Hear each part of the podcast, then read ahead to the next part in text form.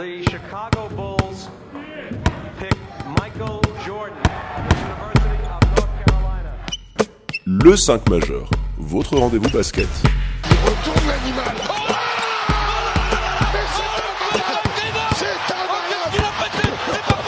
Oh Animé par David et Florian.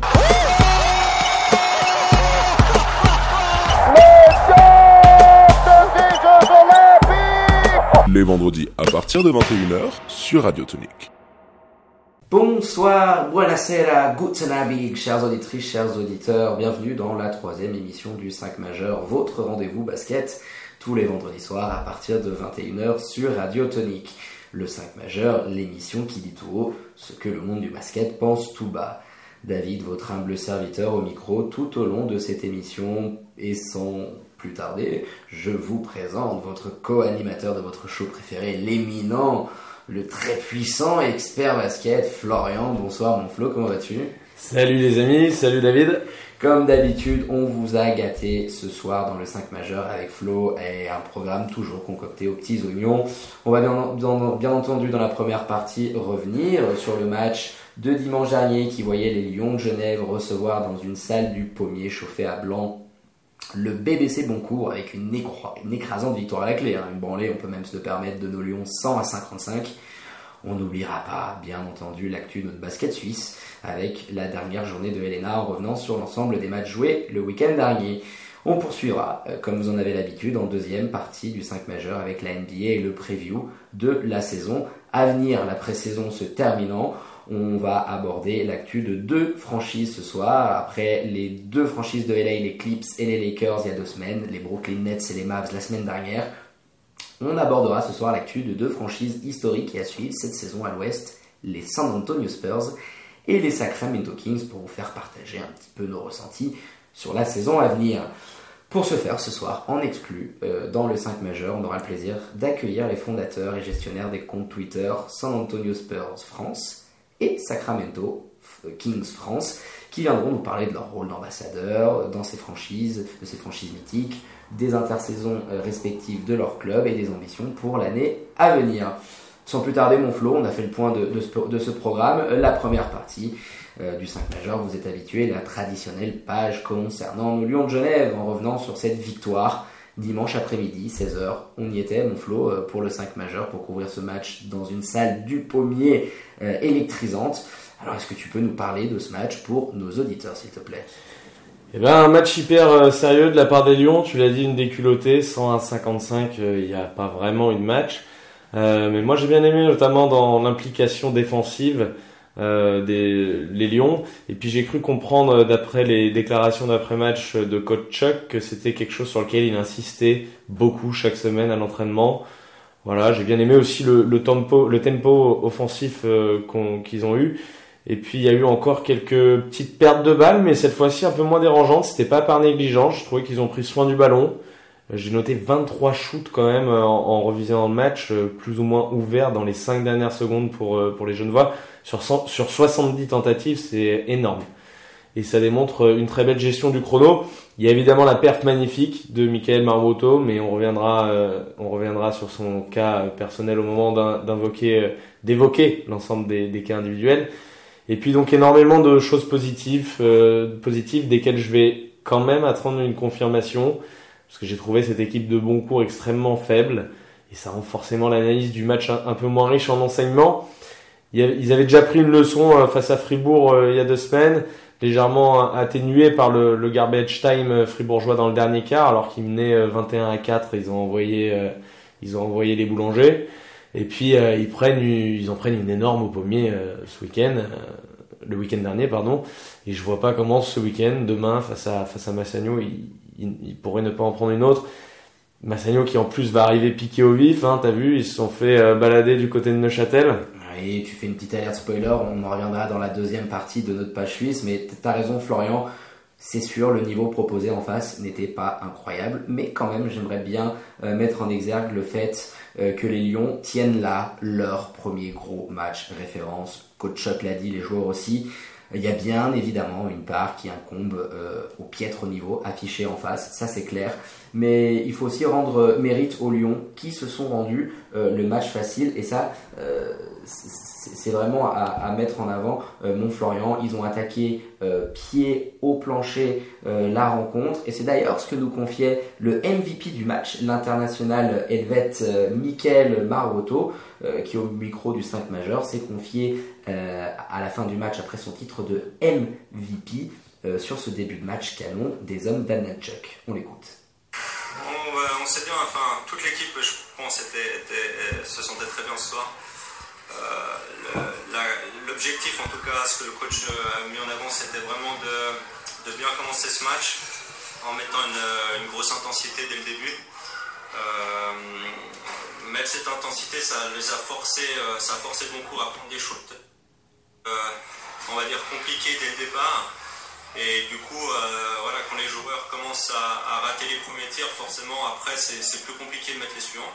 Et nous, euh, contrario, ça nous, a, ça nous a ouvert le match parce qu'on a eu des contre-attaques, on a eu, on a eu le début de match vraiment, vraiment facile, entre guillemets, en attaque. Donc, du coup, pour nous, ça nous, a, voilà, ça nous a facilité le match et c'est pour ça que le match, au final, euh, on le gagne assez aisément il a raison, euh, Michael de revenir sur cette facilité hein, qu'ont eu les Lions dès le début du match. Ça change drastiquement des dernières rencontres que nous ont habitués euh, les jeunes voix. Et puis avec Flo hein, sur le bord du terrain, tu peux en témoigner, euh, accompagné de la team supporter Lions. On salue notre Titi national, Nir, qui, était là, avec qui on, a, pris du plaisir à chanter tout au long de la rencontre on a très vite vu, ne serait-ce qu'au bout des, premières possessions, que le match allait se transformer en blowout, euh, surtout de par l'intensité mise par les jeunes voix. Euh, il y a eu une défense très très très très haute, agressive sur le porteur du ballon, sans peur de doubler sur le pick and roll et de faire des prises. À ils l'ont mis très haute au début du match et puis ensuite ils sont euh, ils sont vachement contentés de de laisser en fait les tirs extérieurs, voyant les, les tirs que les mecs prenaient en face parce qu'ils ont pris n'importe quoi, faut le dire aussi. Ah, euh, voyant ça, voyant ça, ils ont fermé complètement la raquette avec brio. Et, euh, voilà, les mecs ne, rentraient rien en face. Donc au bout d'un moment, euh, le match, il n'y a pas vraiment eu de, il a pas vraiment eu match finalement. C'est sûr. Il y a une belle capacité aussi défensivement. On voit que sur les switches, bah, le fait d'avoir des postes 4, 5, bah, ça te permet quand tu veux mettre en place des prises à deux, des, switcher sur les pick and roll, que ça soit en haut ou en bas, euh, ça tourne beaucoup, beaucoup mieux. Et euh, on avait dit il y, a, il y a deux semaines que c'était un point de travail et on, voit vraiment que, que ce qui a été réalisé cette semaine par euh, Coach Chuck et son coaching staff porte ses fruits. et puis du coup, bah forcément derrière, Boncourt a vu le match lui échapper petit à petit, surtout devant la belle adresse de nos Lions qui finissent quand même à, à plus de 40% à 3 points avec un très beau 13 sur 31 depuis le parking. Euh, j'en profite aussi, euh, du coup, bah, pour revenir sur ce que je disais juste avant, et euh, un petit coup de chapeau pour notre coach Chuck. Il a défendu bec et ongle la rotation d'effectifs depuis le début de saison, avec quasiment aucun joueur au-delà des 30 minutes de jeu en moyenne dans l'effectif des Lions. Et on en a vu la parfaite expression ce week-end, avec quand même plus de 6 joueurs à 11 points ou plus, ce qui est quand même assez incroyable à ce niveau. c'est une force énorme, cette capacité à pouvoir répartir aussi facilement la marque entre vos joueurs. Ça responsabilise ces derniers, ça fédère un groupe. Et, puis on a, on a vraiment un bon groupe. En parlant de groupe, on a, il y a vraiment un bon groupe. Ils ont l'air tous bien s'entendre. Et je pense que même si, même si on peut aussi également s'entendre sur un parquet sans s'entendre en dehors, je trouve que c'est un, un, avantage. Euh, ils ont l'air, les joueurs, tous ensemble, hein, que ce soit sur les réseaux, on les voit souvent un petit peu se Euh, ils ont l'air de, de, super bien s'entendre en dehors des parquets, et ça, c'est vraiment important. Et oui, bah, parfaite transition, mon Flo, puisqu'il y a une personne qui va pouvoir en parler beaucoup mieux que nous sur, sur ce que tu viens d'évoquer. C'est Michael Marwoto, encore lui, qui revenait, il est MVP du match, qui revenait euh, sur cet aspect-là au micro euh, du 5 majeur. On l'écoute. Ouais, c'est sûr que, c'est sûr que quand, quand tout le monde participe euh, à, la victoire, c'est sûr que c'est plaisant parce que, parce que le groupe évolue bien. Euh, tout le monde est après content de, retourner à l'entraînement euh, la semaine suivante. donc ça, c'est que du bonus. Vraiment, encore une fois, je pense que l'entame qu'on a fait nous permet de rentrer dans un match où tout le monde se sent, se sent en confiance. Je pense à, Alex qui, a moins joué ces derniers matchs et aujourd'hui euh, voilà, du temps de jeu et vraiment en profite. Je pense aussi à Axel euh, qui, euh, qui, est à l'école toute la semaine, qui trouve du temps pour venir, pour venir aux entraînements. Et, franchement, c'est aussi plaisant de voir que, parce qu'ils méritent, au final, ils font des efforts toute la semaine, donc ils méritent de jouer. Mais c'est plaisant de voir que, qu'eux aussi peuvent jouer et prendre du plaisir. Donc, ça souple en fait le groupe, ce genre de, ce genre, ce genre de prestation où tout le monde participe. Et puis, euh, et puis je pense aussi que c'est une force dans le sens qu'on on est un peu, un peu plus imprévisible. On n'est pas, enfin, les adversaires vont pas se focaliser sur un joueur vu que tout le monde peut potentiellement, potentiellement participer au scoring. Donc euh, c'est un plus.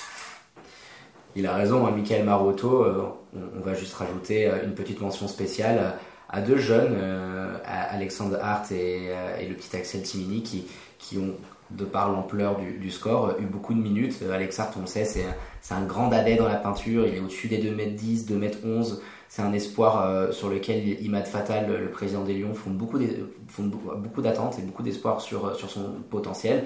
Puis le petit Axel Timini, c'est sympa cette histoire. Camille, sa, petite, euh, sa première banderille. Exactement, il a refait sa première bandille à 3 points, ça lui a fait du bien avec ses petites lunettes, elle a, elle a gardé vite. Donc euh, il y a aussi de la profondeur avec des, joueurs euh, à, haut potentiel qui, à mon avis, avec Coach Up, vont trouver euh, le, coach parfait pour pouvoir se développer. euh, il, va les investir. Tu sens même qu'un mec comme, euh, comme, Michael hein, est content de voir un Alexander prendre des minutes, Axel aussi, alors que c'est des minutes qui pourraient être en- théoriquement bah, pour lui. Hein. Euh, donc non, non, l'objectif... Ouais, c'est vrai qu'elle est sympa cette anecdote. Elle est- elle est vraiment encore. cool. D'ailleurs, il paraît que c'est la, c'est la grande star au lycée. Il rentre euh, chaque vendredi après-midi avec deux gonzesses sous le bras, j'ai entendu dire. Le tombeur de ces dames, le tombeur de ces dames. On l'attend, on l'espère, il va l'avoir une fois au micro. Un petit côté de garder vite. 10-5 majeur avec ses petites lunettes. Bah écoute, parfait mon Flo, on a fait le point euh, sur les cas individuels à, à mettre vraiment en avant euh, euh, sur ce match. Et tu vas aussi, comme chaque semaine, euh, casser un petit peu du sucre et on va partir sur le flop 5 euh, de cette journée. Et, et puis tu vas... Tu vas Si tu permets, je commence par le top. D'abord, j'aime bien finir par, par envoyer un petit peu. Ok, bah parfait. Allez, Alors on commence par le top 5 et puis évidemment Michael Maruto. Ça fait plaisir de le voir atteint par la grâce de la main chaude, la main bouillante même. Super match à 6 sur 7 derrière l'arc et euh, qui en plus a un super état d'esprit comme on vient de voir euh, dans la dans la conférence de d'après match. Il n'oublie jamais d'évoquer un, un copain. euh, c'est vraiment ça a l'air d'être un super mec. Et puis je pense c'est un joueur qui s'était peut-être un petit peu perdu euh, après son départ des, des Lions en 2016. Ça fait du bien de le revoir chez lui. Il a l'air épanoui dans cet effectif et je crois euh, très motivé à l'idée d'être contender euh, cette saison. Il avait en tout cas l'air en pleine bourre euh, dimanche dernier, comme on a pu le voir sur euh, ce magnifique step back à 45 degrés, juste devant, euh, juste devant nos yeux, mon, mon. Incroyable, hein, on l'avait vu, le MVP du match avec plus de 20, avec 20 points sur, cette rencontre et puis ce step back, la petite feinte sur, le petit portugais Montero qui croque. On pose la prise d'appui sur le côté droit un peu à la Luka Doncic. 45 degrés sur le côté, ça gaine, ça rentre, ficelle, magnifique action. Le cop s'est levé d'un seul homme. Exactement, donc euh, on l'a très bien compris Flo, euh, une performance XXL euh, de la part de Michael qui on l'espère viendra s'inscrire dans la durée. Bravo à lui et qui malgré ce match de mammouth et des stats à 3 points à faire frémir Steph Curry lui-même n'a pas été sélectionné dans le 5 majeur par Swiss Basketball. Un choix somme toute assez surprenant. euh, C'était l'heure de la sieste, ils ont pas vu. Ouais, et puis comme le monde du basket euh, pense également euh, ceci tout bas, le 5 majeur le dit tout haut, on vous en êtes habitué. Et puis c'est une parfaite transition, euh, ce, ce 5 majeur de Swiss Basketball, et puis le fait qu'ils aient omis euh, Michael Maroto, parce que euh, mon second élément de, du top 5, Markel Humphrey, euh, a été élu, lui, cette semaine, euh, dans le 5 majeur. Et euh, c'est un match qui, je pense, a montré toute l'importance qu'aura Markel cette année, euh, dans cette véritable quête au trophée que vont livrer les jeunes voix.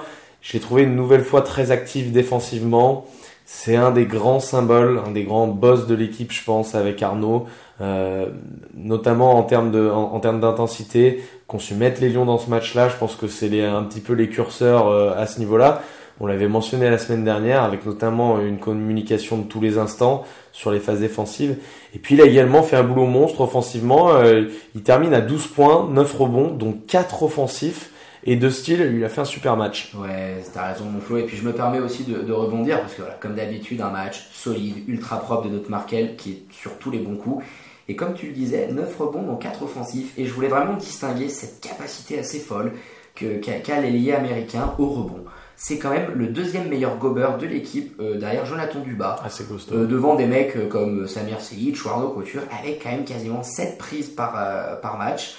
Euh, pour un ailier d'un mètre 98, euh, c'est à mettre aussi en. Très très vertical. Ouais, très vertical à mettre en avant. Euh, quand des fois on reproche à Samir ou, à Arnaud de ne pas en prendre assez, il y a aussi un joueur comme lui qui, qui sent bien les coups et qui est souvent très bien positionné pour relancer rapidement les, contre-attaques. Et puis on va enchaîner mon flow avec un joueur de, de, l'équipe adverse quand même, côté bon cours. Kevin Montero, car dans, dans ce marasme, il a quand même joué juste et c'était pas si évident que ça à faire. Il termine à 13 points, 11 rebonds et 2 euh, interceptions. C'est un joueur que j'aime beaucoup personnellement et que je trouve très combatif et, super camarade. Il a pas mal voyagé en LNA, il est passé par Fribourg, par Monté, euh, par peut-être même par Neuchâtel, il me semble, non ça, passé par Neuchâtel, mon frère. et puis c'est un joueur portugais qui nous vient de la région du Douro, terre vinicole. Euh, et, je trouve ça bien qu'il fasse briller le basket du pays de Salazar à travers ses performances ici en Suisse. tu pouvais pas t'en empêcher à cette petite référence historique. Mais ouais, un très solide poste 4 qui nous vient du Portugal et qui nous a fait déjà forte impression euh, dans, dans les derniers matchs, on en avait parlé. Puis tu sais Flo, l'amour tout que je porte particulièrement à ce pays et cette magnifique région du Portugal qu'on vous invite d'ailleurs tous à venir visiter. Euh, mais pour revenir au match, une très belle performance pour lui euh, dans ce marasme euh, qui, on l'espère, deviendra petit à petit beaucoup plus sollicité. surtout quand on voit ce qu'on danger ces deux campeurs américains sur la ligne arrière à côté de lui. une belle sélection de tirs. Hein. Ben, très mature, très mature dans ses choix. Et puis c'est c'est assez rare pour être souligné parce qu'un produit du, du Douro qui, qui atteint sa maturité, c'est pas c'est pas souvent qu'on en voit quand on voit la piquette qu'on vous sert dans les auberges là-bas. Donc voilà, je suis content pour le pour le petit Kevin pouvais pas t'empêcher de taquer. Je dis, il y a du très bon vin dans le Doro, je, je, vous les conseille.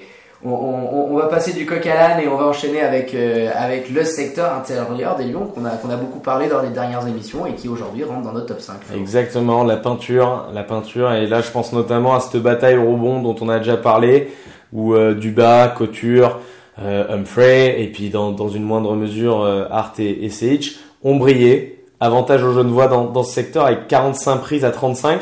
Ça va sans doute faire plaisir, je pense, à Imad Fatal, président du club, qui avait insisté lors d'une interview exclusive qu'il nous avait accordée au micro du 5 majeur sur la densité dans ce secteur, mais également sur la taille qu'il avait apportée à l'effectif en bossant euh, sur le recrutement euh, tout l'été avec le coach Chuck. Exactement, euh, c'était un aspect qu'il avait vraiment défendu, tout comme l'aspect mental, et, et c'est une force cette année des Lions d'avoir des joueurs qui peuvent switcher du poste 4 à 5, euh, d'avoir énormément de solutions et de complémentarité. Et puis on va faire un petit focus sur euh, le sixième homme de luxe de cette, de cette équipe, hein, le géant bosnien Samir Sejic, qui fait quand même un bien fou à l'équipe, euh, avec surtout une belle complémentarité avec ses compères de peinture.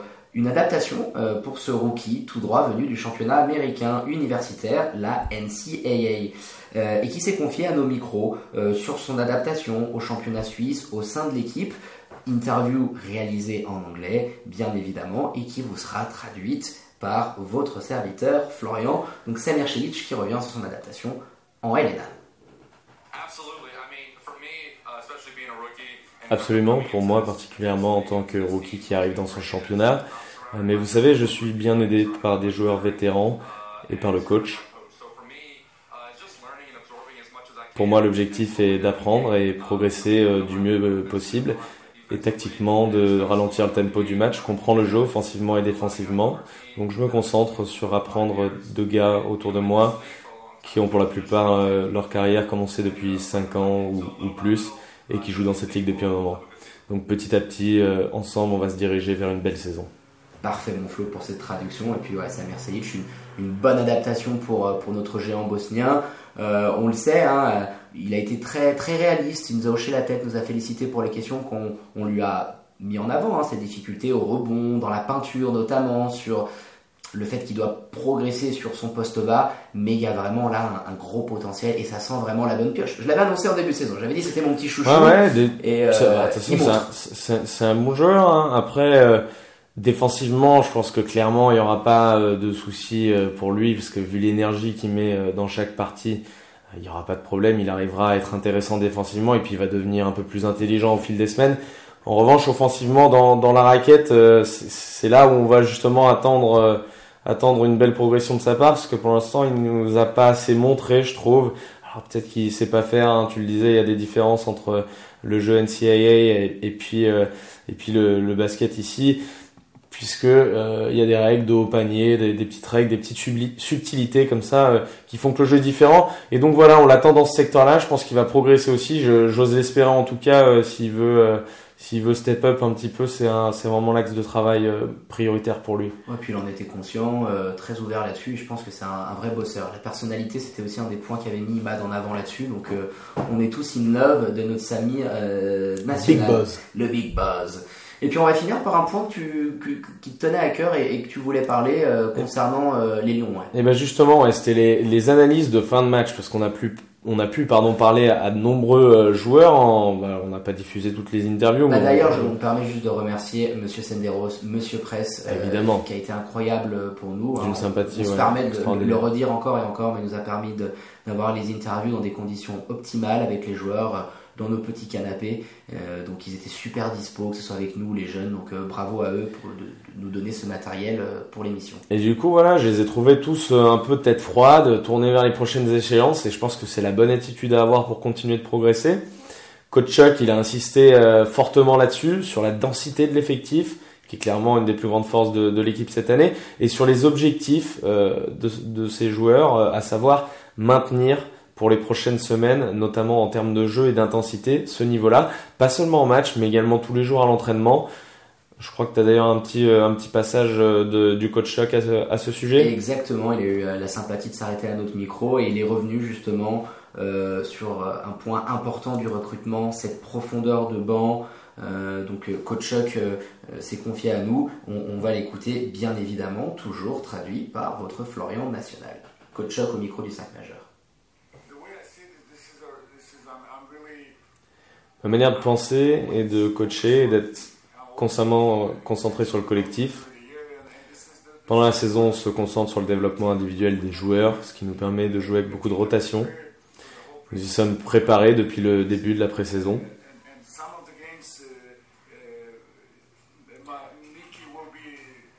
Dans certains matchs, ce sera Mickey, le MVP. Dans d'autres, ce sera Addison ou bien encore Samir. On a une super euh, profondeur de banc et nous voulons continuer ainsi. Notre objectif est de garder cette façon de jouer à l'entraînement et certains matchs, un, joueur ne jouera peut-être que 12 minutes et lors du suivant 27. Ça dépendra des équipes que nous affrontons. Nous avons beaucoup de, de, force, beaucoup de joueurs capables de faire la différence. Nous allons continuer de trouver notre identité et je suis sûr que nous sommes sur la bonne voie on doit continuer, comme le dit Coach. Donc, euh, une belle analyse, comme tu le dis, un beau travail d'introspection de, ces joueurs-là. Et puis aussi, euh, petite, euh, petite mention à, nos petits, joueurs, comme on disait tout à l'heure, Alex, Alex Hart et Axel Simini, avec les belles anecdotes que nous a mentionnées. Michael Maroto, Parfait, ce petit top 5, euh, mon Flo, merci beaucoup. Et puis là, voilà, j'étais un petit peu gourmand tout, à l'heure, je voulais passer directement à la phase. Ah, direct au dessert, le mec. Au sécateur, où tu, où tu sors le sécateur pour tout le monde. Tu vas nous donner, bien évidemment, ton flop 5 avec les déceptions euh, de ce match. Et puis tu vas commencer avec, euh, avec le meneur américain de Boncourt. Et voilà, le petit meneur américain, Carl Cochran, qui, je pense, à contrario des 1000, plus de 1000 spectateurs qui étaient présents au pommier, lui s'est pas rendu compte qu'il n'était pas dans un bon jour euh, et, il a quand même insisté lourdement avec des shoots plus inopportuns pour rester poli euh, les uns que les autres, notamment à 3 où il termine à 1 sur 9 et puis 7 ballons perdus. C'est un peu du Karl Kochran dans, dans le texte. Euh, quand il est en difficulté, c'est un joueur qui a pas toujours le recul nécessaire, je pense, dans ces moments-là pour, pour lâcher un peu la gonfle, arrêter de foncer tête baissée. On l'a vu dans cet état-là parfois à l'époque euh, du défunt, BBC Dolan, qu'on embrasse.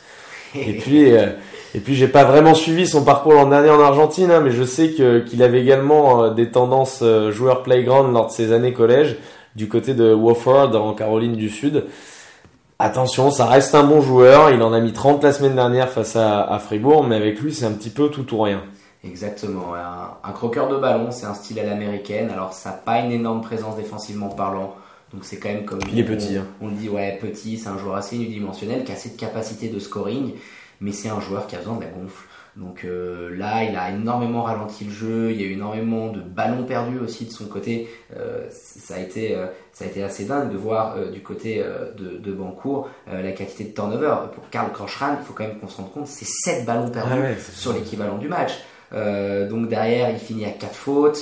Euh, il n'a pas vraiment été, euh, été très bon, une petite éval de 3, tout juste au-dessus de la moyenne. Voilà. Ils l'ont rajouté 3 points pour la, pour la crête rouge sur son, euh, sur son Ouais, crâne. un, un 4 sur 17 au shoot, donc c'est c'est assez famélique, t'as à 20% au tir en, en cumulé, donc on espère pour lui qu'il qu'il arrivera à rebondir. Et puis Flo, du coup, tu vas aussi passer du coup maintenant à son compère Letton, Et voilà. Oh, le- lituanien, pardon, lituanien, lituanien, ouais, lituanien, avec le. Alors, euh, Danaeus euh, Chetkevicius, j'étais un peu hypé moi par ce joueur parce que je le connaissais pas euh, du tout, mais suite au propos de, de Monsieur Valla, président du, club de Boncourt, cet été, qu'il le voyait lui en double-double de moyenne cette saison, je m'étais dit, il faut quand même regarder là ce qui arrive, il a l'air d'avoir un, un truc un peu costaud, j'avais pas trop fait de recherche sur lui, et puis euh, j'ai notamment regardé donc euh, leur premier match face à Massagno, euh, et donc ça fait deux rencontres seulement que je le vois disputer.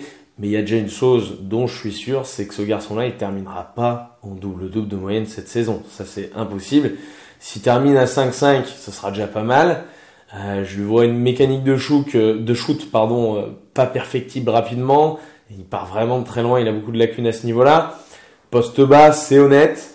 Mais il fera à mon avis peu de différence parce qu'il faut avoir un petit peu de, un petit peu plus de coffre, un petit peu plus de masse. De bouteille, on dira. Voilà, et de bouteille également, mais c'est c'est un joueur, hein, c'est pas, c'est pas une bestasse, quoi. Ça reste un rebondeur euh, correct tout de même.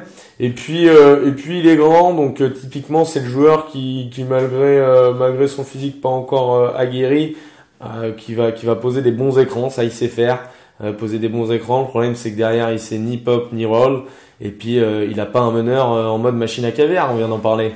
C'est clair, mon Flo, je pense que tu as dressé un portrait assez propre euh, du Dainus, un match oublié pour lui, clairement, qui a traversé le match comme un fantôme, hein, tel un Casper, qui termine avec une éval négative de moins 3, expulsé en fin de match pour 5 fautes, toujours en retard sur les pick and roll. Bon bref, un membre digne du flop 5 cette semaine. Alors le président, euh, voilà, c'est un petit peu emballé quand même hein, dessus. Un hein, petit il- peu, un petit peu emballé, il t'es devait gentil. sortir d'apéro, il devait sortir Ouais, je pense que je pense qu'il a vu, il a peut-être vu le frère jumeau là qui a claqué un, un monstrueux 3 points euh, Euroleague. en Euroleague voilà cette semaine. Euh, mais c'est, il s'est trompé de bonhomme là. Il s'est trompé trompé de et puis euh, bon alors on, on rigole un petit peu mais on attend de voir s'il est capable de faire un petit peu évoluer son jeu parce que ça a l'air très stéréotypé et unidimensionnel. On va pas l'enterrer tout de suite, pas comme ça quand même.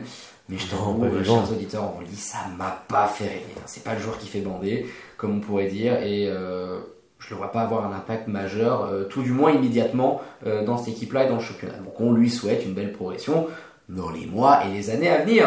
On enchaîne mon flow avec un joueur que ça, ça nous embête de le voir dans, dans, ce rôle-là. C'est notre assassin silencieux. C'est le Robizine complètement passé à côté de son match. Je pense d'ailleurs que c'est le seul jeune voix hein, dans ce cas-là. Euh, le coach Chuck euh, l'a a pas voulu être trop dur, je pense, avec lui. Il a laissé disputer de nombreuses minutes. C'est celui qui a disputé le, le plus de minutes à, à 24 ou 26, une- quelque chose comme ça. C'est ça, ouais. Donc euh, voilà, je pense qu'il a voulu être un peu tendre avec lui, pas être trop dur. Euh, il, il a constamment semblé en fait dans un rythme différent de celui de ses coéquipiers. Il était démarqué parfois. hein. Je me rappelle de nombreuses fois où il s'est retrouvé bras bras levés à demander le ballon. Il était effectivement en position de shoot sans que ça lui parvienne. Mais voilà, il est un petit peu fautif, je pense. Alors ses coéquipiers ont eu du mal à le trouver euh, aussi sûrement, mais je pense qu'il est un petit peu fautif. Voilà, il était un petit peu euh, en sens contraire. Et puis forcément, quand son adresse au shoot, son adresse au shoot n'est pas là, là ça a été catastrophique. Et c'est assez rare pour, euh, pour être souligné. Il, fait, il termine à 0 sur 6. C'est quand même, euh, ça, ça a pas dû lui arriver depuis un moment, je pense. Donc voilà, c'est un, un beau joueur, mais qui doit sans doute trouver ses marques. Euh, il, il avait de grandes responsabilités l'an dernier chez les, chez, chez les adversaires du jour euh, côté jurassien, où il avait tourné à 15 points, 5 rebonds et 5 passes. Cette année, son rôle va être un peu différent, à l'image de ce qu'on disait un peu la semaine dernière de Marine Bavcevic. Ça demandera sans doute un peu de temps pour, euh, pour le, sniper germano-suisse pour se mettre un petit peu, un petit peu en route et, et, prendre, euh, et prendre la mesure de ce nouveau rôle. Ouais, t'as raison, Flo. euh, on on l'a vu euh, du bord du terrain. euh, il y a eu quand même un paquet de fois où il est dans des positions de shoot complètement ouvertes et où il n'a pas vraiment été servi. Donc forcément, ça impacte clairement sa, sa, performance. Et puis par la suite, sur le peu de tir ouvert et bon qu'il a pu prendre, bah, l'adresse lui a fui. C'est un artilleur, on le sait, il doit être démarqué. Euh, c'est un joueur qui doit progresser sur, son, handle. Euh, c'est pour ça que des fois coach, euh, coach Chuck le met au poste de meneur. Mais voilà, c'est un artilleur. Il doit accepter avec fatalisme, c'est obligatoire dans, ce milieu-là, le haut niveau, que certains soirs, bah, il sera pas dedans. Et, que ça fait partie de la vie des snipers au basket. Hein. L'exemple parfait, Clay Thompson l'a souvent dit, des fois vous avez des coups de chaleur et, des fois ça ne veut pas rentrer. Et puis on va aussi parler du fait que bah, il a affronté son ancienne équipe, ses anciens coéquipiers, donc forcément il y a un petit peu de côté sentimental et c'est jamais bien facile à appréhender. Donc ne vous inquiétez pas, hein, les fans de, de, de Robertson que nous sommes aussi, pas d'inquiétude, surtout quand t'as Michael Maroto euh, qui aurait pu jeter son frigo, hein, euh, techniquement. Il aurait pu jeter la bagnole là, dans, dans l'arceau, tellement il avait la main chaude, ça serait rentré. Euh, donc euh, voilà. Mais on se devait quand même de, de parler de ce non-match de Robertson. Euh, on enchaîne mon flow avec Boncourt et puis ce qui s'est passé cet été de leur côté. Voilà, l'intersaison. le recrutement qui semble pas vraiment avoir été à la hauteur. Alors ça fait que deux journées, mais il y a des, joueurs qu'on connaît déjà euh, pas mal et que j'ai du mal personnellement à, imaginer euh, faire de cette équipe euh, bah, une vraie équipe au, au, jeu, au jeu offensif un petit peu plus intéressant. Alors qu'ils avaient tout de même terminé troisième l'an passé, c'est quand même complètement fou. C'est dingue hein, quand, quand, quand, on regarde cet aspect-là. Alors on doit aussi donner mérite à notre Thierry National, hein, de la team supporter Lions, qui après le match avec son collègue Mounir nous avons avoué que cette équipe n'avait rien à Quand voir. il est cité 15 fois dans l'émission, il va finir par nous donner des ronds. Hein. on, on, dit rien, on dit rien. Mais oui, il l'a dit, on, on l'avait interviewé, mais on a eu des petits soucis techniques, on n'a pas pu passer l'interview de notre Thierry, c'est dommage, on s'en excuse. Euh, mais oui, grande déception pour eux, un effectif euh, qu'on trouve pas très bien construit, un petit peu bancal. Donc ça va être très compliqué. Hein. Je mets pas ma main coupée pour qu'ils puissent rééditer la prestation de l'année dernière euh, en saison régulière. Euh, donc on va voir avec curiosité ce que ça va donner dans les prochains matchs. Et puis pour finir, euh, mon Flo, tu vas, tu vas euh, aller sortir le sécateur pour euh, le compère du meneur américain Karl Kochran, son, son, compatriote, son compatriote ricain. Ouais, Xavier Ford, c'est un peu dur pour lui. Je le, je le mets dans cette catégorie parce que, comme tu le sais, j'adore Renault. Moi, j'ai ma petite lagounoche, voilà, tranquille. Et, euh, et, donc c'est une des raisons pour lesquelles je, je, le mets dans ce flop 5, mon Pint. Et oui, c'est pas mal du tout. Et, puis il avait carrément le, le capot qui fumait, hein, Xavier Ford. Hein. Oh, il était, euh, il, il, a fait un 7, 20 sur, 7 sur 21 au shoot. Il avait le, le, le capot qui cramait complet. Euh, au total, sur la ligne arrière, t'envoies 11 sur 38 au shoot, soit à peine 28%. C'est dérisoire. Ouais, c'est dérisoire et puis c'est surtout rédhibitoire. Alors de jouer une équipe euh, du niveau des Lions et tu le payes cash en repartant du pommier avec les fesses toutes rouges. Et oui, un petit peu de talc et dodo pour les joueurs de Boncourt. Écoute, merci mon Flo, je pense qu'on a fait le tour de ce premier déplacement de la saison régulière pour les Lions de Genève. Et euh, on va pouvoir euh, enchaîner avec l'ensemble des résultats de cette journée de Helena pour que vous ne loupiez rien de l'accueil de notre beau championnat suisse. Et puis on va attaquer par le commencement, le match inaugural de cette journée, de cette journée entre Pully, Lausanne et Lugano. Et de 3, pour euh, l'équipe vaudoise. On les arrête plus. On les arrête plus. Dernière de la saison régulière passée, on vous le rappelle, qui s'est imposé 76 à 68 pour enchaîner quand même une troisième victoire d'affilée, soit quasiment autant que l'année dernière. C'est assez fou. Euh, match mené du début à la fin hein, par Lausanne qui s'est appuyé sur le très bon match, euh, coucou, de l'ancien des Lions de Genève, Lucas Pitou. Costaud avec une éval de 22, 13 points, 5, 5 assises, 3 rebonds, 3 intercessions, très complet. Et puis quand à côté de ça, vous avez 5 joueurs à plus de 11 points, dont les 24 de Jacob Galloway, eh ben c'était trop pour Lugano, euh, qui de son côté enchaîne quand même avec une troisième défaite d'affilée assez inquiétante. Ça commence à sentir le roussi pour les hommes de coach Kabibo, auteur d'un très très vilain 4 sur 22 à 3 points, et qui n'ont surnagé que grâce euh, au gros match de leur top scorer Timothy Williams. On retiendra n'empêche une action qu'on vous invite à aller voir sur les réseaux sociaux, le dunk monstrueux d'Elston Jones juste avant le buzzer de la mi-temps pour donner 10 points d'avance aux locaux. Mon Flo, une belle pastille comme on les aime. Hein. Ouais, comme quoi on peut être bon en basket et en chanson. Exactement. Petite dédicace à, à mon Tony Parker.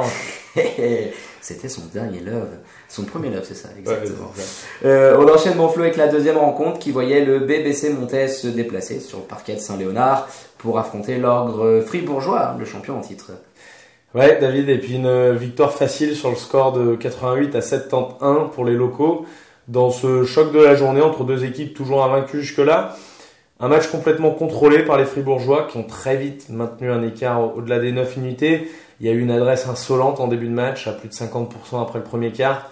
Et les champions en titre ont infligé un violent 16-2 pour définitivement distancer les Montésiens, euh, menant euh, déjà de 18 points à la pause. Euh, Petar Alexic et, ses hommes ont pu faire tourner le banc en deuxième mi-temps. maintenant un écart conséquent quand même, avec malgré les, absences de Babacar Touré et Murphy Burnatowski. Les visiteurs devront encore attendre finalement pour vaincre le signe indien, eux qui ont été battus pour la neuvième, la neuvième fois de suite et, euh, et, qui attendent depuis février 2017 un succès face à leur grand rival. C'est en Coupe de la Ligue, hein, et ça, ça, commence à faire longtemps. Ça commence à faire long, ouais, ça commence à faire un peu long. rivalité. Donc on, on, attend forcément mieux du côté de, de Monté, et tout comme on l'avait annoncé dans le 5 majeur la, la semaine dernière, après le match face à Suisse Centrale, on attend plus de consistance dans les prestations des Sangliers, qui passent souvent au travers un peu de manière épisodique pendant leur match et ça leur coûte euh, cher. Puis quand en face, euh, en un jour de défaillance du leader euh, Timothy Derksen, votre meneur Xavier Pollard vous sort un match à 25 pions en autant de minutes, à plus de 83% au tir, dont un magnifique 4 sur 6 du parking, c'est beaucoup plus facile. Vous rajoutez à ça ces trois rebonds, ces deux assists et ces trois interceptions, et ça vous donne le match de malade qu'a réalisé euh, Timothy. Euh, Xavier, Xavier, avec, qu'a réalisé Xavier, pardon, oui, avec, lapsus. avec une éval, ouais, parce que alors l'autre, pour le coup, il a pas fait un super match, là. Euh, une éval de malade de 29 et une présence. Ouh là là. Et une présence, oh là là, il a du mal à passer celui-là, mais ça, ça m'a ému ça m'a ému de voir mon, mon Timothy dans, dans cet état-là. Et donc, euh, je, le, je rappelle pour Xavier une, une, une éval de 29 et une présence dans le 5 majeur de, de la semaine par Swiss Basketball. Prends un petit verre d'eau, mon Flo, ça, ça, ça passera mieux. Une gorgée de, euh, une gorgée de sa grèche. Exactement. On, on va clôturer. Ah, bien évidemment. On va clôturer cette journée de samedi avec euh, une rencontre de pas de tableau qui sentait la poudre entre Swiss Basketball Central, qui recevait le promu lyonnais à Lucerne. Et dans ce choc débattu, hein, toujours sans, sans victoire euh, depuis le début du championnat, c'est le BBC Lyon qui s'en est sorti avec une belle victoire 86 à 68 à l'extérieur. Troisième défaite inquiétante aussi pour Swiss Central qui a de loin livré sa prestation la plus, euh, la plus horrible, hein, la plus dégueu depuis la saison. Euh, rendez-vous compte, après 10 petites minutes, les hommes de Daniel Erich étaient déjà menés de 12 points. ce dernier a d'ailleurs confié à nos confrères de la côte que Lyon méritait largement de gagner. Pas un mot de plus, rien d'autre à rajouter pour lui. Euh, Swiss Central a paru complètement perdu sur le terrain, euh, des deux côtés, un, body language euh, assez frappant, pas, pas d'intensité offensivement, un horribilis 2 sur 17 à 3 points, c'est à peine 12% de réussite, c'est assez incroyable. par contre, le seul rayon de soleil reste quand même Arning Nana, le vétéran de 38 ans, à surnager devant la médiocrité de ses coéquipiers. 25 points, 12 rebonds pour, pour le, le, joueur camerounais qui nous a qui est devenu, qui est devenu une véritable star depuis ce, ce titre euh, le concernant Daya Nakamura, la chanteuse de nos voisins français. Oh nana. Il n'y a pas moyen, nana. Les petites références que, que notre Josh saura apprécier, euh, on le salue, lui qui anime la Piawar tous les jours dans, dans, le, dans Radio Tonique. Euh, donc pour revenir au match, ça n'a pas suffi. Euh, face à un audacieux promu euh, qui nous a plu, qui a fait valoir sa force collective, on en avait déjà parlé, avec plus de 4 joueurs à 10 points ou plus, un match XXL de leur meneur ricain Jordan Stevens, choisi par Swiss Basketball dans le 5 majeur de la semaine, euh, et qui s'impose quand même comme un des tout meilleurs meneurs de, la Helena. Donc vraiment un, meneur explosif qui termine avec 26 pions, euh, puis une moyenne sur la saison qui dépasse les 30 pions, les, les 30 pions mon Flo. Euh, c'est un joueur euh, super intéressant, vraiment. Donc très belle victoire des Lyonnais qui avaient mal commencé la saison et qui lancent enfin leur campagne cette année. Et comme le disait Alain Tala, leur coach, qui, à l'instar durant Laurent Sierra, a comparé ses joueurs à des dauphins dans un milieu de requins qui est la LNA. D'un dauphin, ne fais pas un requin. Exactement. On vous invite, chers auditeurs, à suivre ce moment assez culte, cette interview stratosphérique de Laurent Sierra. Euh, quand il entraînait, je sais plus quelle équipe de Pro Je sais plus, un grand moment du, basket de nos voisins français.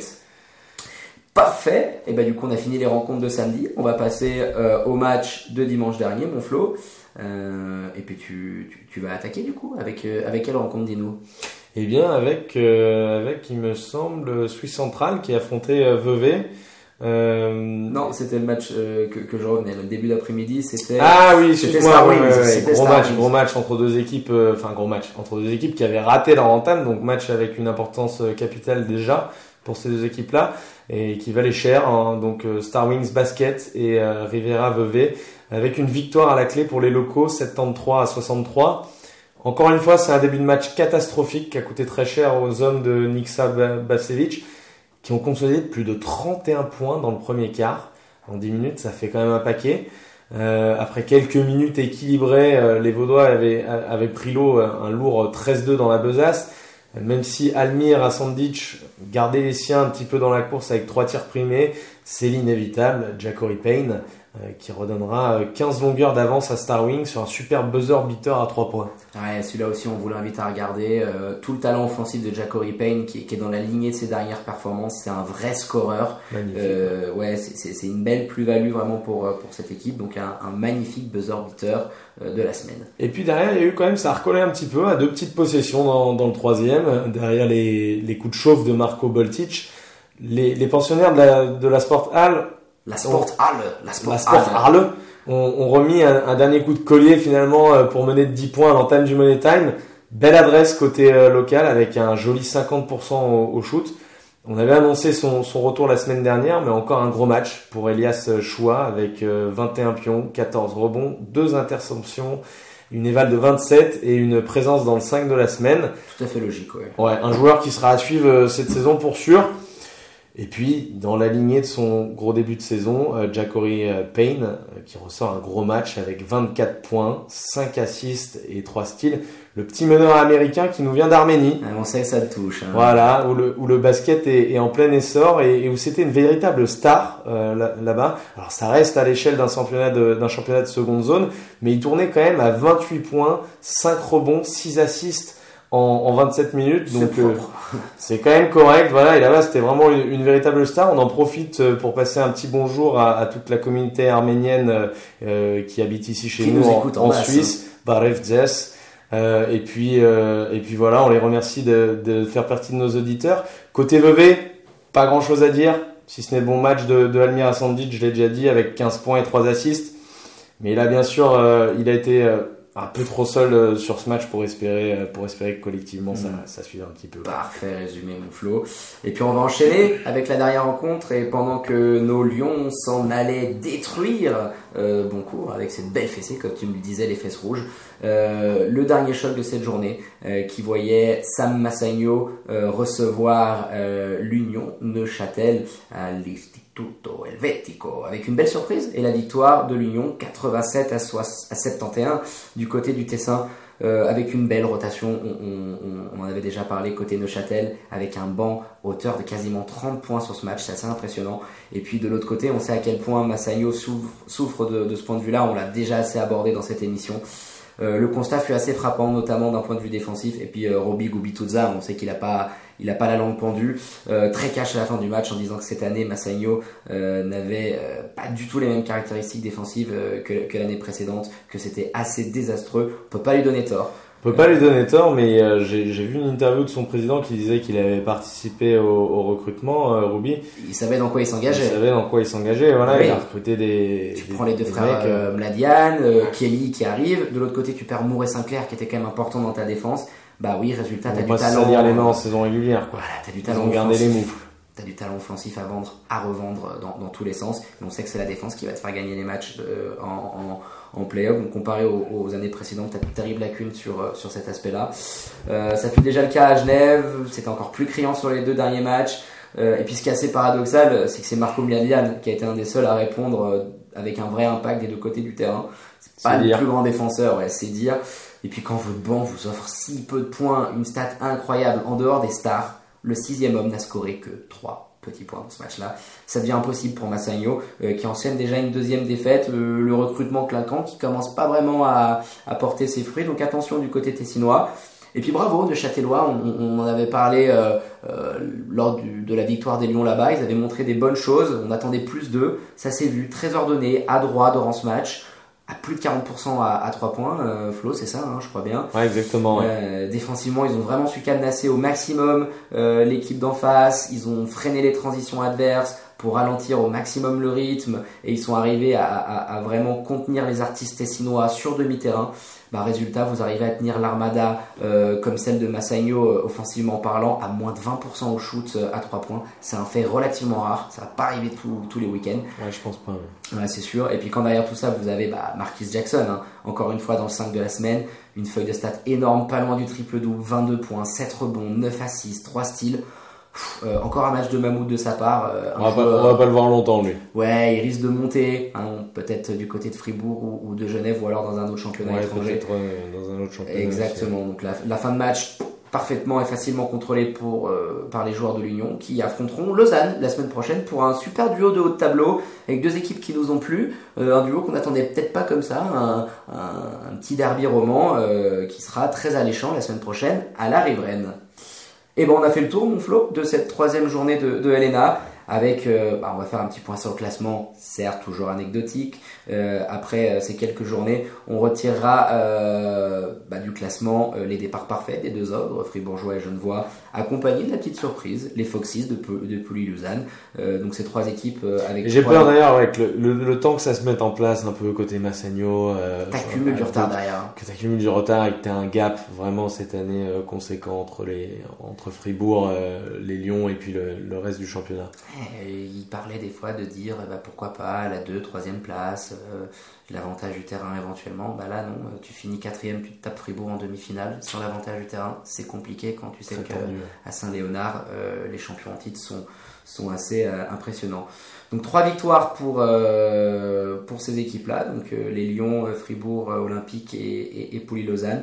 Et euh, donc euh, très beau départ de, de, de la surprise lausannoise. Et puis en bas de classement, on retrouve quatre euh, équipes sans victoire dans l'escarcelle pour l'instant. Lugano, Suisse centrale, Vevey, Riviera et Boncourt qui n'a disputé que deux matchs. hein. Suisse centrale, ça va être très très compliqué. Ça sent la pente savonneuse et puis euh, ça risque d'être probablement, on va pas se mouiller, ou si on se mouille, hein, mon Flo, Ouais. le premier coach qui risque de sauter et qui probablement passera pas l'hiver. Voilà, les fêtes en famille. Exactement, les fêtes en famille sera pépouse. Eh bien écoute, c'est terminé pour notre page suisse euh, qui nous aura vu traiter en long, en large et en travers de l'actu du basket helvétique. On rappelle juste à nos auditeurs le prochain rendez-vous euh, de nos Lions de Genève ce dimanche euh, pour le compte de la quatrième journée de Helena avec un déplacement du côté de la sublime ville de Lugano pour y affronter les Tigers euh, à 16h. On y sera mon Flo. Évidemment, on fait le déplacement. Euh, bien évidemment, vous êtes habitués, hein, on viendra euh, sur ce match la semaine prochaine dans le 5 majeur. Florian, la page suisse se terminant, on va faire une courte pause musicale avec Daft Punk, One More Time, euh, pour revenir dans le 5 majeur et attaquer la deuxième partie de l'émission, notre page NBA. Vous êtes friands, on le sait, ce soir avec nos deux invités exceptionnels qui viendront débattre, nos trois invités exceptionnels, Florian. Allez, on, on lâche l'info. Du côté des Sacramento, on aura euh, la duel- le, le duo magique qui viendra débattre euh, de leur équipe. Pour vous, chers auditeurs, donc de l'actu des Spurs et des Kings. A tout de suite sur Radio Tonic. Vous êtes euh, de retour euh, dans le 5 majeur sur Radio Tonic, euh, votre rendez-vous basket du vendredi soir à 21h. Après avoir magnifiquement abordé l'actu de nos Lions de Genève et du basket suisse, on va sans plus tarder enchaîner avec la deuxième partie de l'émission. Et qui dit seconde partie, mon Flo dit Welcome to the NBA. votre page consacrée à l'actu basket outre-Atlantique. Euh, et puis euh, pour la revue générale sur, sur la NBA, euh, il y a quelques jours du début des hostilités, on va vous, vous présenter euh, dans cette émission euh, avec nos invités exceptionnels deux équipes qui, qui, vont marquer la saison à venir du côté de la Ligue américaine. Euh, dans notre premier preview, euh, on avait vu euh, l'actu, mon Flo, euh, des deux franchises de LA, les Lakers. des anges. La cité des gens, les Lakers et les Clippers. La semaine dernière, on a eu la chance de parler du grand vainqueur à l'Est, hein, les Nets de Brooklyn euh, et des Dallas Mavericks, amenés par le génie Luka Doncic. Et cette semaine, on retourne du côté de l'Ouest avec euh, les Spurs de San Antonio, euh, de Coach Pop, tous trois sortis de sa Coupe du Monde en Chine, et l'équipe surprise hein, de l'année prochaine, euh, de l'année dernière, pardon, les Sacramento Kings.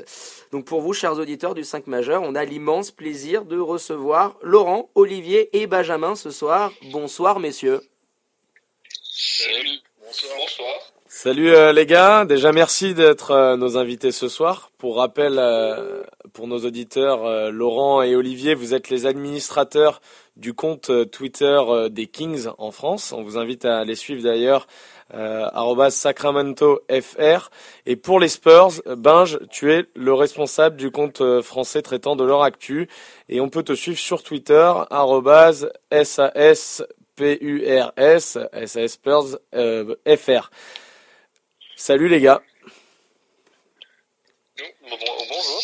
Ouais, parfait, on vous entend nickel, c'est tout bon. Bah écoute mon Flo, présentation parfaite, on, on, on va commencer déjà euh, bah, par remercier euh, nos invités, de nous gratifier de leur présence pour débattre de l'actu, de leur franchise.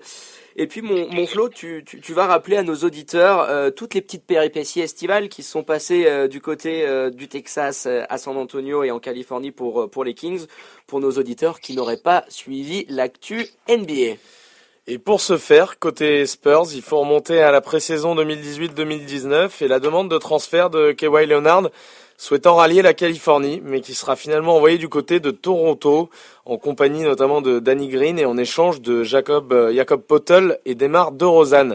Il y a aussi le départ de Tony Parker, vers les Hornets, qui tourne définitivement la page des années phases de, de San Antonio, marquée par euh, ces trois trophées en, en, cinq ans notamment, et avec des joueurs comme euh, comme Duncan, Robinson, Ginobili, Diao et, et, et j'en passe et les meilleurs.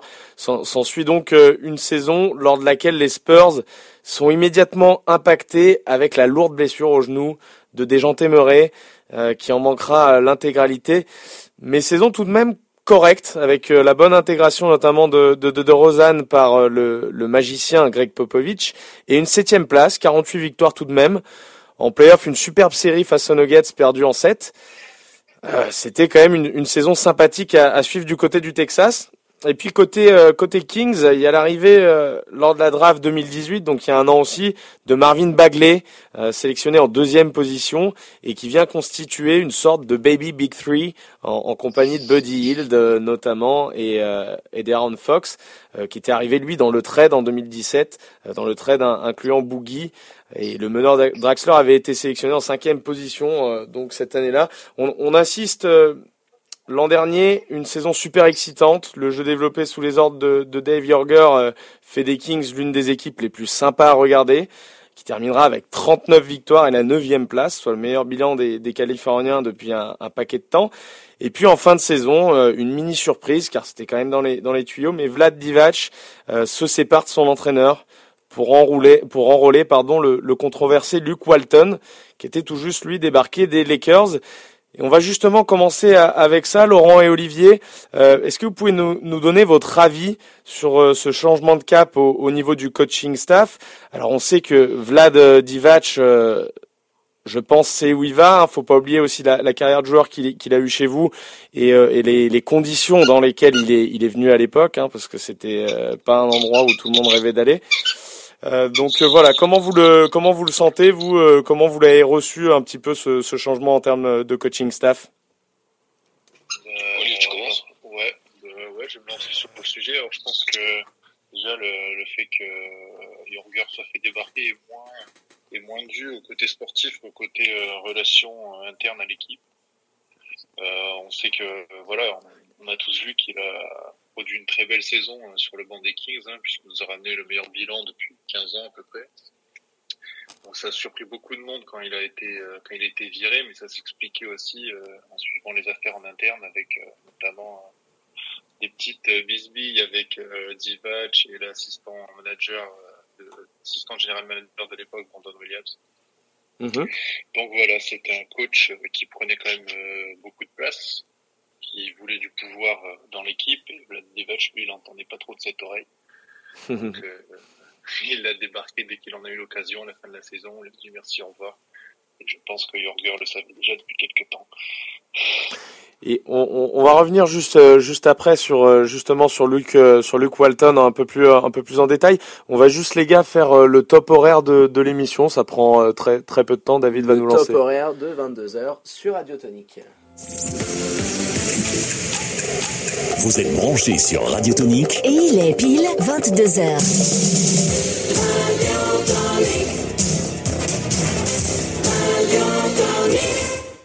Parfait, toujours de retour euh, dans, dans, le 5, euh, le 5 majeur.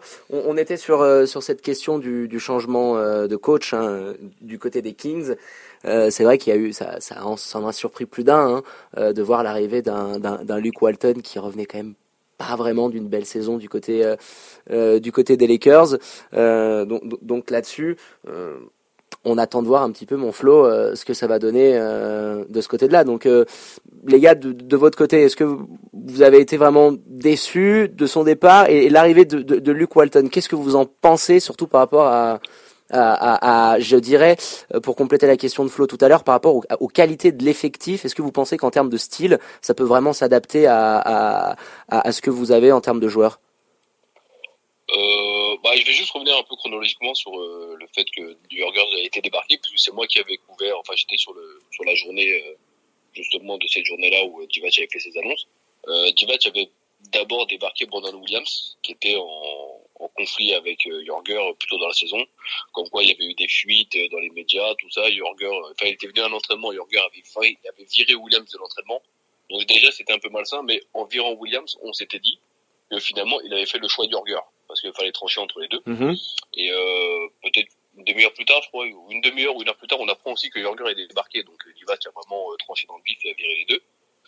Euh, le, le, nom de Walton est, est, arrivé plutôt plutôt vite. Hein. Il y avait eu, euh, on parlait de d'Ettore Messina. Euh, il y avait aussi euh, l'ancien coach des, des Pels des Olives, c'était, j'ai oublié, j'ai une mémoire très. Williams. Monty Williams, ouais, merci. J'ai une mémoire très très très courte. Et du coup, après, Walton est débarqué des Lakers et son nom est vite arrivé. Il faut se rappeler que euh, Divac a joué avec Walton dans la saison, dans sa dernière saison de, de sa carrière Exactement, en 2004-2005. Donc du coup, ils se connaissaient déjà et euh, Divac l'a annoncé, hein, il l'a pris pour essayer dans la continuité de d'être dans la continuité du dans la manière offensive de jouer, toujours avec du running gun, euh, du shoot à trois points, tout ça, tout ça. Et euh, il a été pris pour essayer d'aussi amener une, une assise défensive euh, qui nous manquait. Les joueurs ont plutôt bien accueilli euh, Walton. Hein, on, en, a parlé avec Olive d'ailleurs quand Jorger a été débarqué. Il n'y a aucun joueur des Kings qui a fait un message sur le départ de Jorger. Aucun.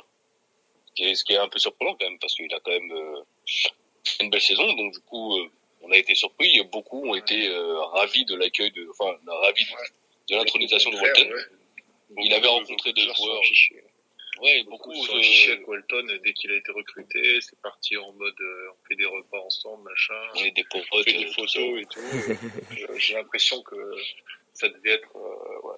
Partant, je pense qu'il était plié depuis longtemps. À mon avis, euh, Jorger était sortant et Walton entrant, on devait le savoir. Partant de là, tu dis bon que les joueurs déjà ils, ils apprécient son arrivée, donc c'est déjà pas mal pour pour avoir une bonne base. C'est une bonne base, tu as raison avec, avec l'effectif qu'on a actuellement, euh, je pense qu'il faut continuer euh, à jouer comme on l'a fait la saison dernière, parce que c'est notre, c'est notre façon de faire. Et je pense que ce sera, ça a été un peu l'identité Kings euh, à la grande époque, hein, dans, les, dans les débuts 2000, justement à l'époque de Divac, Stojakovic, Jackson, qui sont aujourd'hui dans, dans le staff. Et après, Walton, oui, il a eu, il a eu une période difficile, même s'il reste, il a une cote par rapport à ce qu'il a fait aux Warriors.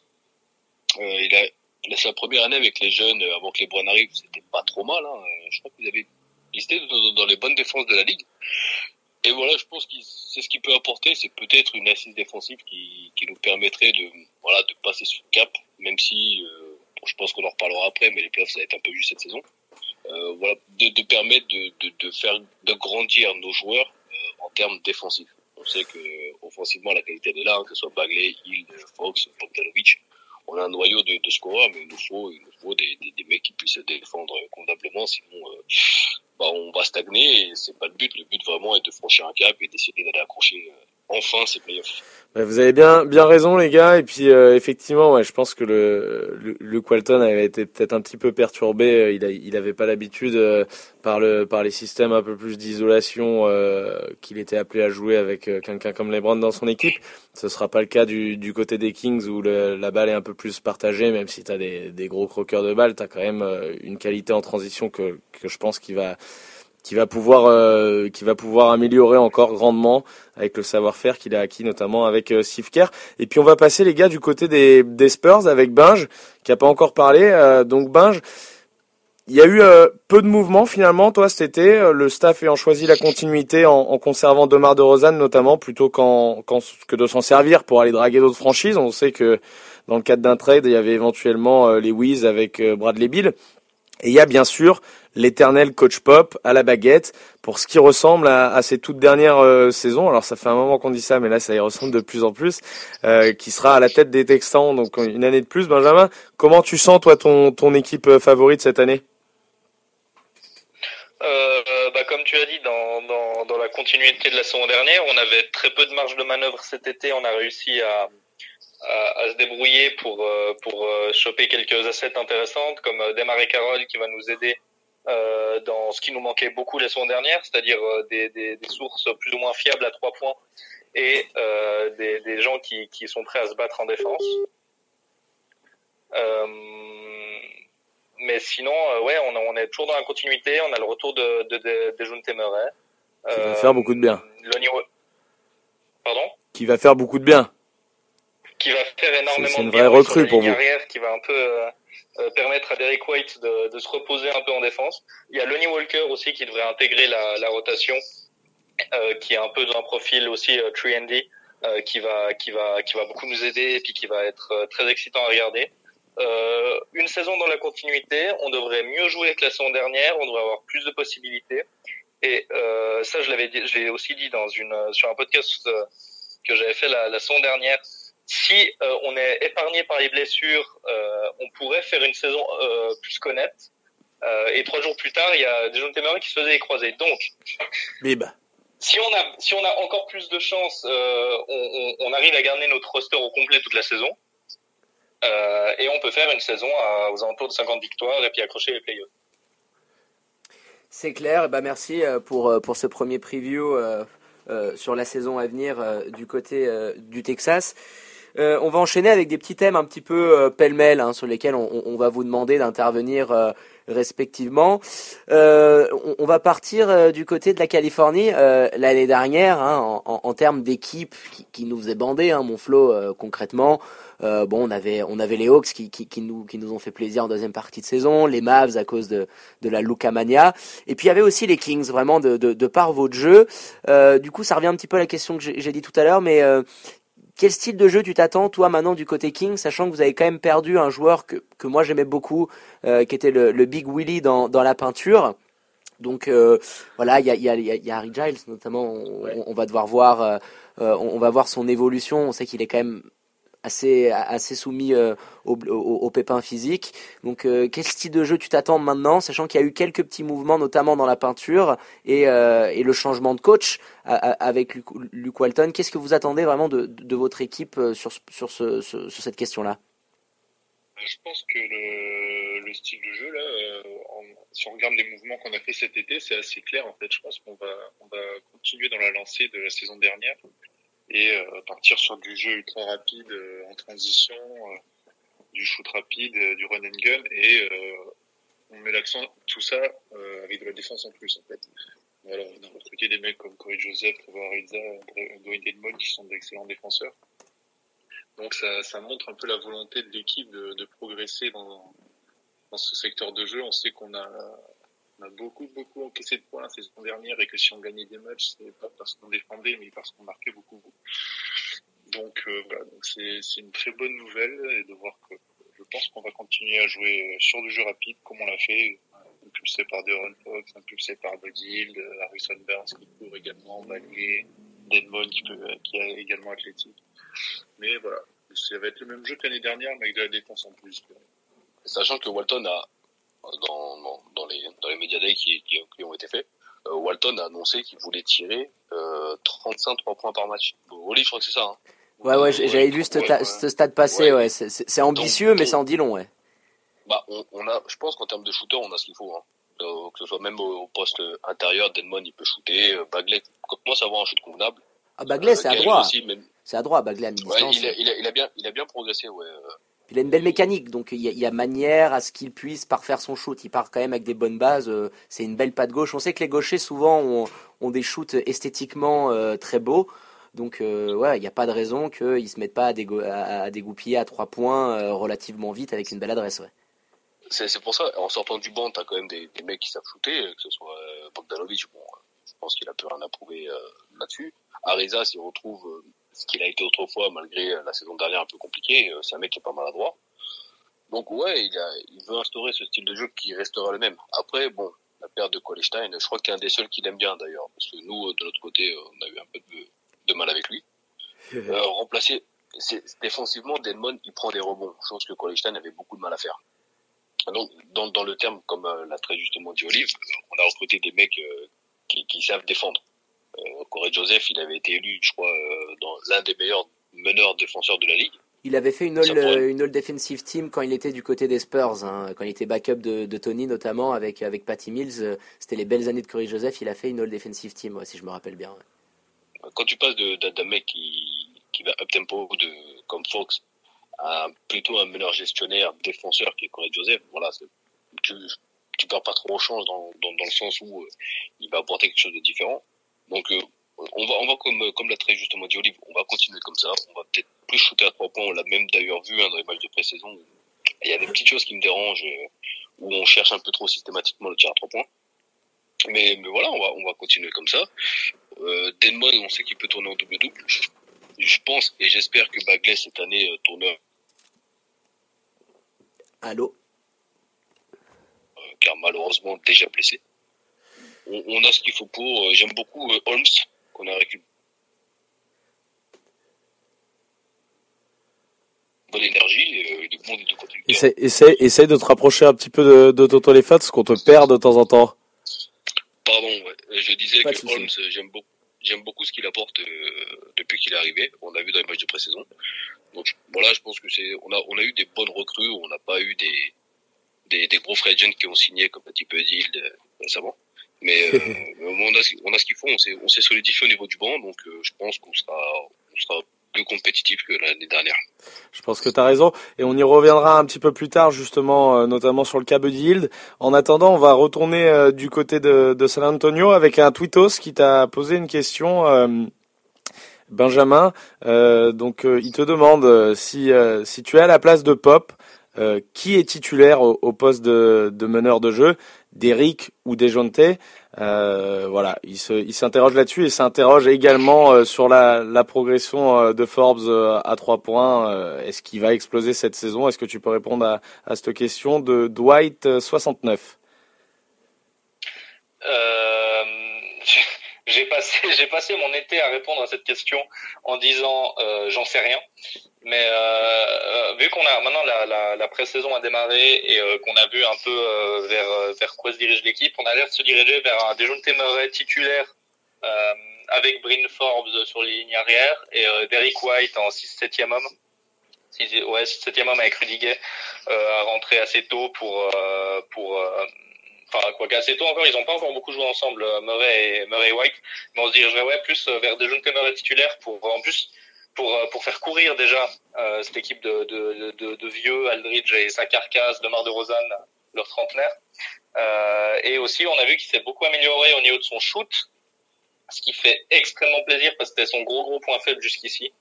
Euh, et du coup, il va, si, si s'avère que son shoot, euh, qui devient plus régulier euh, à trois points et à mi-distance, euh, ça va devenir un joueur beaucoup plus complet. Et l'avoir du coup en titulaire au, au, au poste 1, c'est absolument pas une mauvaise idée. Entre, de toute façon, entre lui et Derrick, c'est toujours les gars, c'est un peu un, un dilemme de, de riche. Euh, on a les, deux choix sont, sont, sont, sont pas mauvais. Euh, mais du coup, c'est Dejounte Murray qui a l'air d'être préféré par Popovic. Euh, et par rapport à Bryn Forbes, euh, bah, l'année dernière, il a déjà, il a déjà, il, il mettait, je crois, deux trois points par match à 42 ou 43%, je crois. Donc c'était déjà c'était déjà honnête en étant titulaire toute la saison au poste 2. On a l'air de se rediriger vers une configuration où il va de nouveau il va de nouveau jouer au poste 2 en, en titulaire donc. Euh, et donc, euh, il a l'air d'avoir pas mal bossé, il a l'air d'avoir pas mal traîné aussi au niveau de la salle de muscu. On dirait qu'il a pris, qu'il a pris un peu de muscle. Et euh, de toute façon, c'est un gros bosseur, c'est un vrai soldat. Donc, j'ai aucun doute sur le fait qu'il continue à, à, à, progresser dans ce qu'on lui demande de faire, c'est-à-dire mettre du 3 points et défendre, ce qui a été parfois compliqué la saison dernière. Mais on a vu des améliorations tout au long de tout au long de l'année, donc je m'inquiète pas beaucoup, pas trop non plus à ce niveau-là. Ouais, et puis on sait que que, que Pop a, a, toujours aimé jouer avec avec beaucoup de meneurs dans, dans sa rotation, euh, que ce soit à l'époque de Tony ou même maintenant. Donc euh, je me fais pas de soucis s'il si, arrive à avoir les trois en condition. Euh, on, on, l'a vu avec Stifia aussi beaucoup travailler avec avec Derrick à, à, la Coupe du Monde. Donc je pense que ça va être une expérience qui va aussi lui faire du bien de s'être frotté à, à ce Gotala mondial pendant autant de temps. Donc ouais, intéressant de voir comment ça, ça, va se, se, répartir. Mais il est, il est, il est aussi revenu moins en forme que, que Dejounte Murray à la, euh, en pré-saison. On a vu, bon, c'est de la pré-saison, donc faut pas, faut pas trop, euh, trop, trop interpréter ce qu'on y voit, mais il avait vraiment de la peine au niveau de son shoot et au niveau de, de son agressivité. Euh, donc faut voir euh, comment ça va évoluer euh, dans la saison, mais j'ai pas trop de soucis à ce niveau-là à se faire. Et oui, justement, le fait d'avoir évolué à la Coupe du Monde, ça va lui, ça, lui, il l'a dit lui-même, tout le monde, tout le monde autour de lui évidemment l'a dit. Euh, que ça a été euh, un gros tremplin pour lui et puis qu'il a pu apprendre beaucoup de choses en jouant avec des, grands joueurs euh, et dans une vraie dans des vraies situations compétitives. Ouais, il a eu des minutes et puis quand tu t'entraînes tous les jours avec avec Pop et Steve Kerr, euh, ouais, ça doit être pas mal. Mais aussi en tant que avec des joueurs comme Kemba Walker, comme Marcus Smart aussi qui qui, qui est un, un peu qui peut être un, un, modèle défensif au poste au poste 1, poste 1-2. Euh, qui, a, qui, a, qui a pu aussi euh, lui apprendre lui apprendre quelques trucs. Non, il a il a été entouré, il a été très bien ouais, entouré. Euh, défendu sur Donovan à l'entraînement, euh, il faut défendre hein, sur le père, sur le Spider ouais, Mitchell à l'entraînement. Euh, ça doit ça doit être costaud de se, se le coltiner tous les jours. Eh ben merci beaucoup. on... Euh, parfait, excuse-moi. On... Non, non, c'est bon. Parfait. On, on, va enchaîner les gars avec euh, avec un petit peu les, les mouvements de l'intersaison. On reste avec toi du côté euh, du du euh, du, euh, du, Texas avec les derniers les derniers mouvements. on a eu le petit feuilleton du, du, du Marcus Morris. Je signe, je signe pas, je viens, je viens, je viens pas et finalement je vais gratter euh, quelques millions de plus par an du côté de, de, de, de Big Apple. Euh, il a dit qu'il y allait pour gagner. Oui, il a raison. Oui, oui, oui. On, on y croit tous. Il a dit. Pardon? Comment? Oh, Une mauvaise connexion sur les micros. Non, non, non. euh, vraiment. Bah, après, écoute, hein, c'est ce qui a été dit. Euh, bon, on lui souhaite bonne chance hein, du côté du marasme new-yorkais. Euh, sur les mouvements, sur les mouvements de, de cette saison, est-ce que il euh, y a peut-être un joueur, euh, certaines pistes, il y a eu beaucoup de rumeurs qui ont sorti. Hein, maintenant avec les réseaux sociaux, c'est assez facile de savoir sur qui nos franchises préférées se positionnent. Est-ce que toi, il y avait peut-être un coup que tu aurais aimé que les, les Spurs tentent sur cette intersaison? Bah, j'aurais bien, j'aurais vraiment bien aimé qu'on recrute Marcus Morris parce qu'il était vraiment, c'était vraiment le, le, le, profil du joueur qui nous manquait. Euh, mais mis à part ça, euh, bah, on n'avait pas beaucoup de pas beaucoup de, de marge de manœuvre, euh, donc euh, et en plus on est dans une période où euh, on, on, surpaye beaucoup les role players. Euh, du coup, j'ai pas j'ai pas j'ai pas j'ai pas pris trop de trop trop trop les avances. J'ai pas j'ai pas commencé à faire des listes de joueurs comme comme comme comme on peut faire tous les étés, des listes de joueurs à recruter, des choses comme ça, parce qu'on était vraiment très restreint je m'attendais plutôt, euh, je m'attendais plutôt, bah, je m'attendais à, ce qui, à ce qui s'est passé en réalité, qu'on recrute un ou deux joueurs euh, discrètement, quelques bonnes affaires, de Marie Carole euh, pour pas cher, un vrai, un vrai bon asset. Et je suis content, je suis content de ce qu'on a pu faire de, cet été. Ouais, je pense que tu as raison. Et puis, on a une question encore sur Twitter, alors qui concerne les Spurs toujours, mais cette fois-ci, c'est un tweetos qui nous demande l'avis des Kings Alors il dit, euh, euh, vous qui êtes, euh, extérieur aux Spurs, quelle est votre opinion sur ce duo, déjanté d'Eric? Alors on sait que même s'ils vont pas starter forcément ensemble, on les, verra de temps en temps sur le parquet tous les deux. Qu'est-ce que vous, en pensez, vous les gars, du, côté des Kings, avec votre œil un, petit peu extérieur à, la franchise?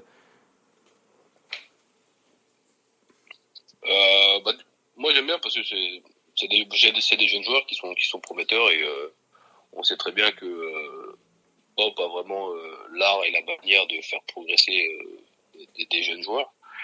Après à, voir sur la durée, on sait que les Spurs ont une façon de jouer euh, depuis ces dernières années qui est un peu plus lente hein, du coup. Peut-être que je me trompe, hein, je n'hésite pas euh, si, je dis une bêtise.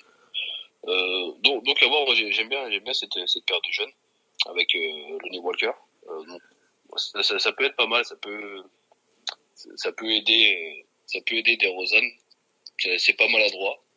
Donc après, je suis pas, je suis pas un spécialiste des Spurs, hein, donc euh, je donne vraiment un avis extérieur. Je trouve, je trouve que c'est pas mal et quoi qu'il en soit, Pop arrivera toujours à les faire progresser. Et malheureusement pour nous d'ailleurs, parce que euh, les Spurs seront peut-être à la lutte avec nous comme la saison dernière pour avoir un spot en playoff. Donc euh, voilà, c'est toujours des, des jeunes joueurs qui apporteront, euh, qui, qui apporteront toujours cette saison avec euh, avec qualité et à voir après ce que ça donne. euh, comme vous disiez, est-ce qu'ils vont être alignés ensemble? Peut-être pas, donc euh, à voir. Et je pense que comme comme l'a très justement dit Binge, la Coupe du Monde va faire beaucoup de bien. euh, parce que nous de notre côté, on a eu euh, on a eu le désistement de Fox. Certains Mhm. auraient, auraient, auraient aimé qu'il la fasse, d'autres non. Donc euh, voilà, je pense que Murray, ça lui fera beaucoup de bien d'avoir fait cette Coupe du Monde. T'en as pensé quoi d'ailleurs ça Ouais. du fait qu'il se soit retiré, excuse-moi, de, de cette Coupe du Monde, en plus de manière un peu un peu sale, on va l'admettre. Hein, il a fait les matchs de prépa, euh, il avait été impressionnant. Hein, euh, C'était vraiment un des joueurs majeurs sur lesquels comptait euh, notamment Steve Kerr qui était dithyrambique sur lui.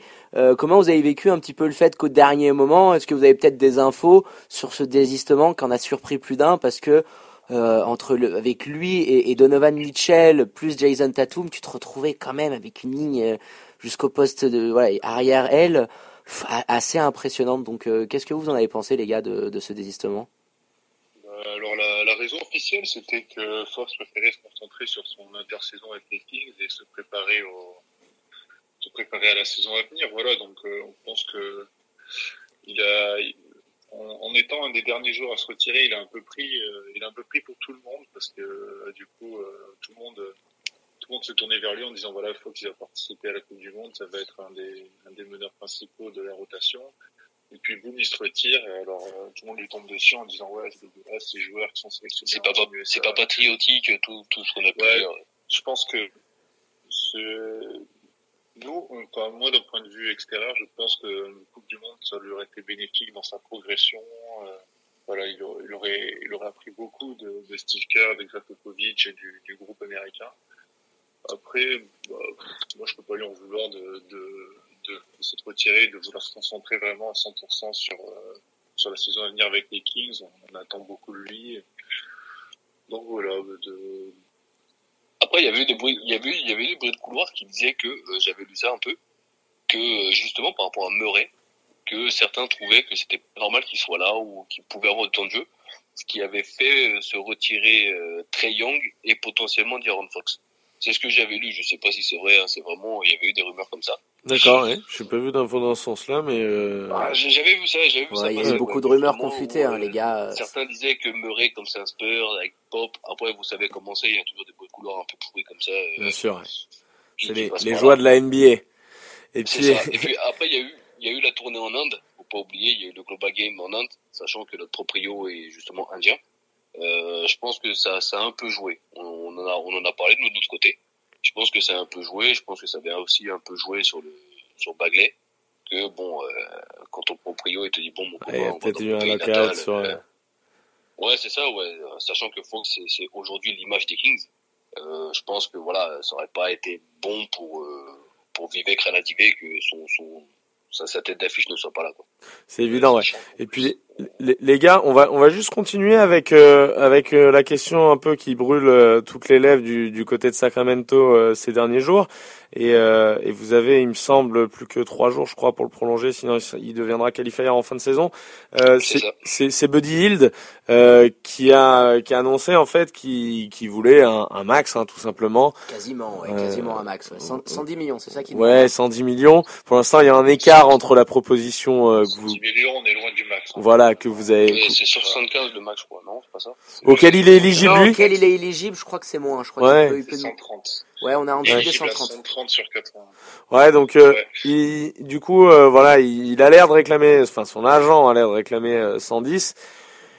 Qu'est-ce que vous feriez à la place de, des dirigeants Euh, Est-ce que ça vous surprend un petit peu euh, que qu'un joueur comme ça, qui, qui est un joueur majeur de votre effectif, euh, euh, bah, veuille, le- veuille euh, en priorité prendre euh, prendre son fric euh, plutôt que de vous laisser un petit peu de marge Est-ce qu'il les mérite? Voilà, qu'est- qu'est-ce que c'est votre avis à ce sujet-là, les gars Rapidement, ensuite on repassera avec euh, Benjamin. Ouais. Bah, non, mais je pense que on a fait, on a fait beaucoup. Après, Betty, il a fait euh, une communication qui n'était pas forcément réussie autour de, autour de ces négociations. C'est clair. En disant que bon, euh, si jamais on le signait pas lui, on n'aurait personne d'autre, que machin, que truc. Mais bon, faut, on va, on va être honnête, les, euh, les 100 millions ou les 110, on, peut raisonnablement les donner à Betty. C'est pas pas complètement déconnant de dire, ou complètement taré de, donner 110 millions sur 4 ans à un joueur qui qui nous apporte tant, qui a fait une saison extraordinaire la saison dernière, qui a complètement explosé, qui est devenu, qui est passé de sixième homme au, qui, qui a été des points dans le garbage time, vraiment une pièce majeure de l'effectif. D'accord, c'est, qu'une saison réussie, mais voilà, le mec, il a, il a sorti sa meilleure saison quand il fallait, il nous a aidé dans nos bouches pour les playoffs. Pour moi, aujourd'hui, c'est 110, il les a pas, il les a pas démérités. Euh, je pas jusqu'à lui donner le max, loin de là, les 130, euh, 130 millions, j'avais de la vie. Mais euh, 100, 110, je pense qu'on a, on a quelque chose d'honnête. Totalement. Je pense que je pense qu'on peut on peut on, on peut le donner. Maintenant, euh, moi là où j'ai tiqué, là où je suis pas d'accord, où on n'est pas d'accord avec Olive, c'est au niveau de sa communication. Euh, tu peux tu peux être dans un négoce, tu peux essayer de gratter le contrat que tu veux, mais lancer un missile sur ta franchise comme il a fait en disant voilà euh, qui qui quel dernier gros dernier free agent et ou qui signerait aux Kings en tant que free agent. Niveau com, c'est moyen, c'est très C'est hallucinant hein, parce que c'est on- c'est vrai dans un sens, Je trouve ça terrible. mais c'est Tu dis pas. mais c'est terrible que ça vienne d'un joueur. tu, tu peux pas tais. te permettre. Tu te peux pas te tais. On a déjà vécu euh, une saison un peu euh, entre guillemets drama de communication avec Colestein la saison dernière qui faisait boulette sur boulette en termes de com. Voilà, je pense que il avait pas besoin de dire ça. Je pense que c'est une grosse connerie. Moi, je lui donne pas 130 millions parce que euh, il a fait une très bonne saison la saison dernière et euh, il a explosé. Euh, il a fait une très très bonne saison. À côté de ça, euh, tu veux 130 millions, t'es pas All-Star. Voilà, t'es pas All-Star à l'Ouest. T'es un très bon joueur, t'es un shooter euh, hors norme en NBA à l'heure actuelle, mais t'es pas All-Star. T'es pas, faut pas non plus s'emballer quoi. Donc euh, Je 130 pense millions. pas, je pense pas qu'il demanderait 130 millions. Non, Il a 110 fait millions, hein. C'est 110 position- millions qu'il demande. Ça a été 110. Et Voilà, je pense qu'il est, il est conscient lui-même qu'il, enfin, que personne lui donnera le max, que ce soit les Kings ou quelqu'un d'autre. Ouais, je pense qu'ils vont couper la poire en deux. Ouais, 100 millions, les gars. Il y a, il y a 7 millions 5 d'écart en- entre les, Oui, les deux salaires. Tu lui donnes 25 tu- millions d'euros par an. S'il arrive à les justifier, qu'il te ressort une saison à plus de 20 points, euh, tu, tu, tu seras intéressant parce que il faut bien avouer, Oui. euh, t'as quand même deux joueurs ultra talentueux en, en- en la présence de, de, Marvin Bagley, the third, J'ai- j'aime bien le préciser, et, euh, et ton De'Aaron Fox. Au bout d'un moment, De'Aaron, il te reste euh, deux saisons, c'est ça, sur son contrat rookie, les gars, si je me trompe pas. Euh, euh, au bout d'un moment, si tu veux aussi que c'est, ouais, ouais, l'année prochaine, prochaine, tu ouais. peux le reprolonger, c'est ça prochaine. tu peux le prolonger. Euh, si tu veux, au bout d'un moment aussi arriver à les prolonger, parce qu'au bout d'un moment, euh, la NBA est devenue, euh, devenue mogul, comme disent les Américains. Tu bouges dans tous les sens pour aller chercher ta bague. Donc un De'Aaron Fox, euh, on l'a vu que Team USA, le patriotisme, pff, il s'encarre un petit peu. Euh, si dans un an, il voit qu'il y a peut-être pas quelque chose de constructif, que les Kings laissent partir un Buddy Hield, t'es pas à l'abri qui, préviennent euh, mon Vladé en lui disant, écoute mon grand, moi c'est mes dernières saisons, derrière je veux aller jouer le titre quelque part d'autre. Donc t'es aussi dans cette optique-là de, montrer à tes stars en, devenir qu'il va y avoir un gros effectif pour les accompagner. Selon, certains législateurs américains, un accord aurait été trouvé. Ah. Ça, ça a été dit là dans, dans la journée où je crois que c'était hier soir. ou dans la nuit là, j'ai vu passer ça. Bon, bah, Apparemment, parfait. un accord aurait été trouvé euh, parce que euh, Vivek Ramadive adore Buddy Hield. On sait les, on sait ce qu'il a dit quand Buddy est arrivé en disant que c'est le nouveau Steph Curry. Bon, il s'est loupé, mais finalement, tu vois que c'est un très bon shooter Buddy. Il l'adore. Donc euh, bon, voilà, je pense que Vivek il va lâcher l'oseille euh, qu'il a envie de lui, lui faire lâcher. On espère juste que ça va pas impacter les, les prochaines prolongations. Après, voilà, tu, on en a parlé avec Olive. Si tu le signes, euh, voilà, tu passes pour un connard parce qu'il t'a un peu vomi dessus et tu lui donnes quand même son oseille. Si tu le signes, enfin, si tu lui proposes pas quelque chose qui s'en va, tu passes pour un tocard parce que t'as laissé partir Buddy. Donc C'est ça, il vous a mis dans une situation vraiment délicate avec sa communication. hein. C'est exactement ça. Et puis les gars, on, on va repasser euh, côté Spurs de nouveau. Et euh, on avait une question pour toi, Benjamin. Euh, T'es toujours là, Benjamin? Ça a duré un petit peu longtemps. Ouais, non, je suis là. Toujours là, c'est cool, ça t'intéresse quand même en plus les Kings. C'est intéressant. Alors euh, du coup ce- sur sur les Spurs, est-ce que toi tu dirais que on est euh, parce que on, on a l'air un petit peu entre deux de de temps en temps, je t'avoue avec mon mon œil extérieur. Euh, est-ce que tu tu dirais que vous êtes plutôt dans une transition euh, parce que vous avez quand même moins de talent que que dans le passé, euh, même si vous êtes toujours qualifié en playoff.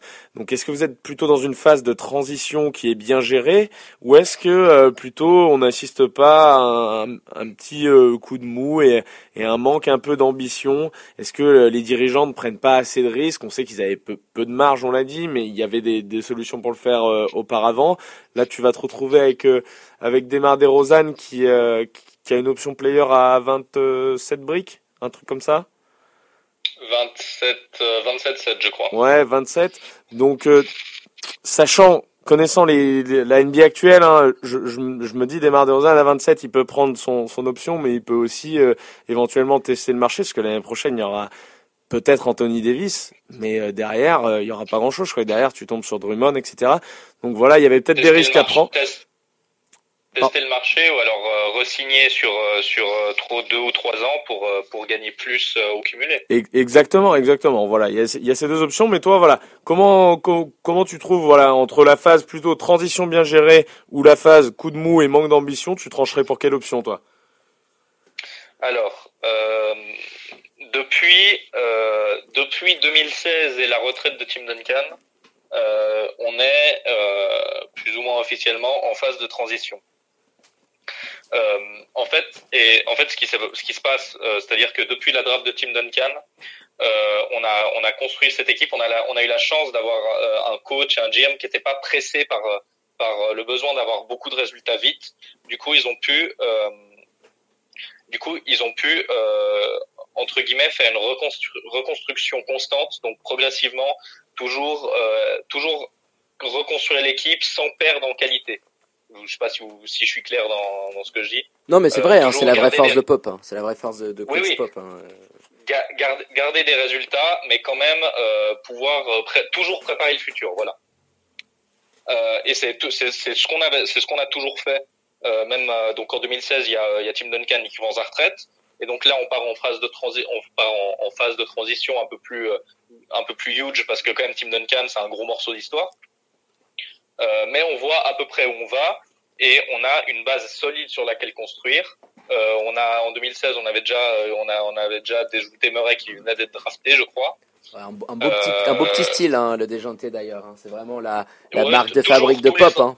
C'est les incroyable. ans. Hein. Ça, ça, ça, devient, ça devient catastrophique. euh, le- vraiment, les, les, les, soit les scouts NBA sont de moins en moins bons, soit on est de, de, de, de, de- on est, on est toujours meilleur. Euh, et donc on avait, on avait un plan à peu près, euh, à peu près, à peu près bâti autour de Kawhi Leonard. Euh, donc euh, c'était construire autour de lui, avoir une équipe, être compétitif encore, euh, toujours, encore euh, pendant quelques années autour de lui. Sauf que il s'est passé ce qui s'est passé. Il euh, il s'est blessé une saison. Ensuite, il a demandé son départ. Et euh, donc là, ça va donner un, peu un, un, un, électrochoc euh, à, à tout le front office de l'équipe en se disant merde, qu'est-ce qu'on fait maintenant? On est, on a, on a notre plan est, est, est mort. Euh, y a, on doit, on doit se on doit se débarrasser de notre meilleur joueur. Euh, et euh, du coup, ils ont été pris un peu de course, ce qui est pas, euh, ce qui n'est pas arrivé souvent dans l'histoire de la franchise de manière générale. Donc, on a eu euh, de la chance de, d'avoir, euh, de, de pouvoir avoir Demar de Rosanne en échange, Demar de Rosanne et Jacob Pelton. avec avec un, un, un, pic de fin de premier tour. Que, que, qui est des...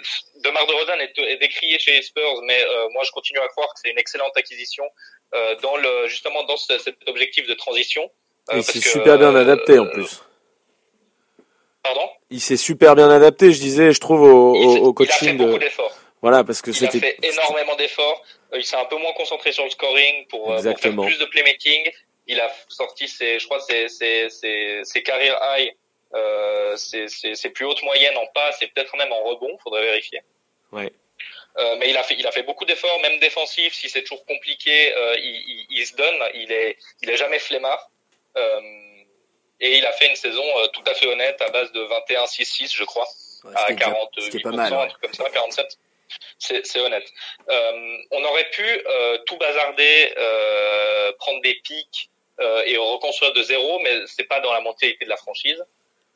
Et donc, euh, dans une dans une optique de continuer à rester compétitif et pouvoir construire dans l'avenir, Demar de Rosanne était la meilleure option disponible.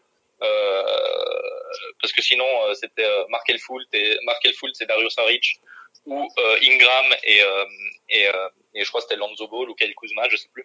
Ouais, c'est pas la même. De, de, ouais, c'est pas c'est pas, pas Demar Derozan.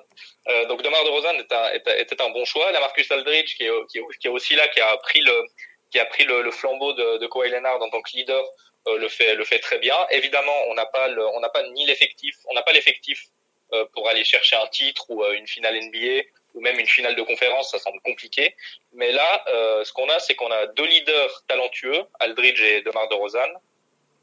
Est-ce que tu les considères comme un, est-ce que tu les considères comme un, un réel big two ou est-ce que il je sais qu'il y en a qui ont, du mal à les voir. Euh, alors, ça peut être des franchise players de par euh, l'intensité qu'ils mettent chaque soir. Et tu l'as dit, euh, Demar DeRozan a fait d'énormes progrès à, ce niveau-là. Et la Marcus Aldridge, j'en parle même pas. Offensivement, défensivement, chaque soir, il va te mettre le paquet. Mais est-ce que toi, tu les considères réellement comme des, joueurs de niveau franchise player? J'entends par là des, stars, des, des gros stars. Comment tu les vois? Ce sont des franchise players. Pour moi, il y a, y a, y a pas énormément de doute là-dessus. Euh, la Marcus Aldridge, euh, son, il a, il a fait, il a fait euh, de, de, de, de, belles années à Portland individuellement, collectivement. Je crois qu'ils n'ont pas fait de finale de conférence à, Port, à Portland. Non, si non, ils en font pas. Ils, ils, perdent à chaque, ils perdent en demi-finale une année, mais du coup, ils arrivent jamais à passer le cut. C'est, c'est l'année où, euh, où, où, où, mon Batman fait la passe absolument énorme pour le Damien qui plante le shoot à, à trois points sur la tête du Oh, comment il s'appelait l'escroc là du Parson du Chandler Parson euh, l'escroc l'escroc qui a pris ouais. son contrat à plus de 20 patates et, euh, et qui élimine du coup à l'époque les, les Hornets il y avait Dwight Howard et tout dans la clique donc c'est cette année là où ils ouais. perdent après en demi ouais donc euh, ils avaient jamais passé le cut avec avec LMA ouais. donc tout à fait. Donc euh, la Marcus Aldridge, la Marcus Aldridge à l'époque a été pas mal décriée justement pour son manque de leadership, pour le fait de ne pas avoir euh, accueilli euh, Damien Lillard comme il aurait dû. Euh, ça, ils ont, ils ont eu des, des, quelques soucis même personnels entre eux deux. Aujourd'hui, c'est réglé. Euh, ils, sont très potes et Aldridge a très envie de retourner jouer à Portland. Euh, mais euh, Aldridge, surtout aux Spurs, il a, il a fait un, gros effort de leadership autant sur le terrain qu'en dehors. Euh, leadership et défensif parce qu'à Portland c'était pas c'était pas la folie mais à San Antonio il a vraiment fait l'effort de, de, de, de devenir un défenseur plus qu'honnête franchement il est, il, on, peut, on peut en débattre, mais pour moi, Marcus Aldridge, c'est un des, c'est un des, un des meilleurs défenseurs au poste 4 aujourd'hui. Ce qui est, ce qui était impensable de dire ça dans tous les cas, euh, il y a quelques années. Ouais, c'est clair et net, ouais. C'était pas son fort. En tout cas, en tout cas, un des meilleurs à son poste, euh, avec les, les, les, les responsabilités qu'il a. Surtout sur le plan offensif, ouais. C'est clair ouais. et net. Et bah, du coup, on... ouais, parfait. On, on, va juste passer euh, du, du, côté euh, du côté de la Californie. Euh. Une petite question que j'avais pour vous, messieurs, euh, par rapport au recrutement cette saison. Il y a eu des soutiers. Alors vous avez quand même euh, le Harrison Barnes qui a pris quand même un, un, un, beau, un beau petit pactole. Hein. Il a pris, je crois, c'était 85 millions, les gars, si je me trompe pas, sur 88. Ouais, 88 sur, sur 4 ans. Euh, vous avez aussi envoyé un, un, bon petit contrat à Trevor sur deux saisons. Bon, t'as le Bogdan qui est toujours en l'affaire du siècle à, à, à, moins de 10 millions. Euh, il, va y avoir au bout d'un moment des questions qui vont se poser du côté des Kings sur Marvin Bagley. Il va falloir y envoyer la sauce. Buddy Hill, on parle d'un accord. Il y a des Aaron Fox. Euh, Est-ce que vous, à un moment donné, il va falloir faire des choix par rapport à, ces joueurs-là? Il y a eu des soutiens qui sont venus, Denmans, Holmes, Joseph, vous en avez parlé. qui vous pensez qu'au bout d'un moment, il faudra peut-être sacrifier? Si ce mini Big Free qui est en train de se créer, vous allez devoir envoyer la sauce pour, pour les garder Laurent, je t'entends venir. je pensais que je voulais te laisser commencer. Non, enfin, je, pense que s'il si, doit se passer quelque chose, ça se passera peut-être au niveau de au niveau de Bogdan Bogdanovic. Si, si on devait, euh, si, euh, sacrifier un salaire, je suis qu'on ne serait pas forcément obligé puisqu'on peut euh, tout signer, signer ces quatre joueurs sur, sur la durée.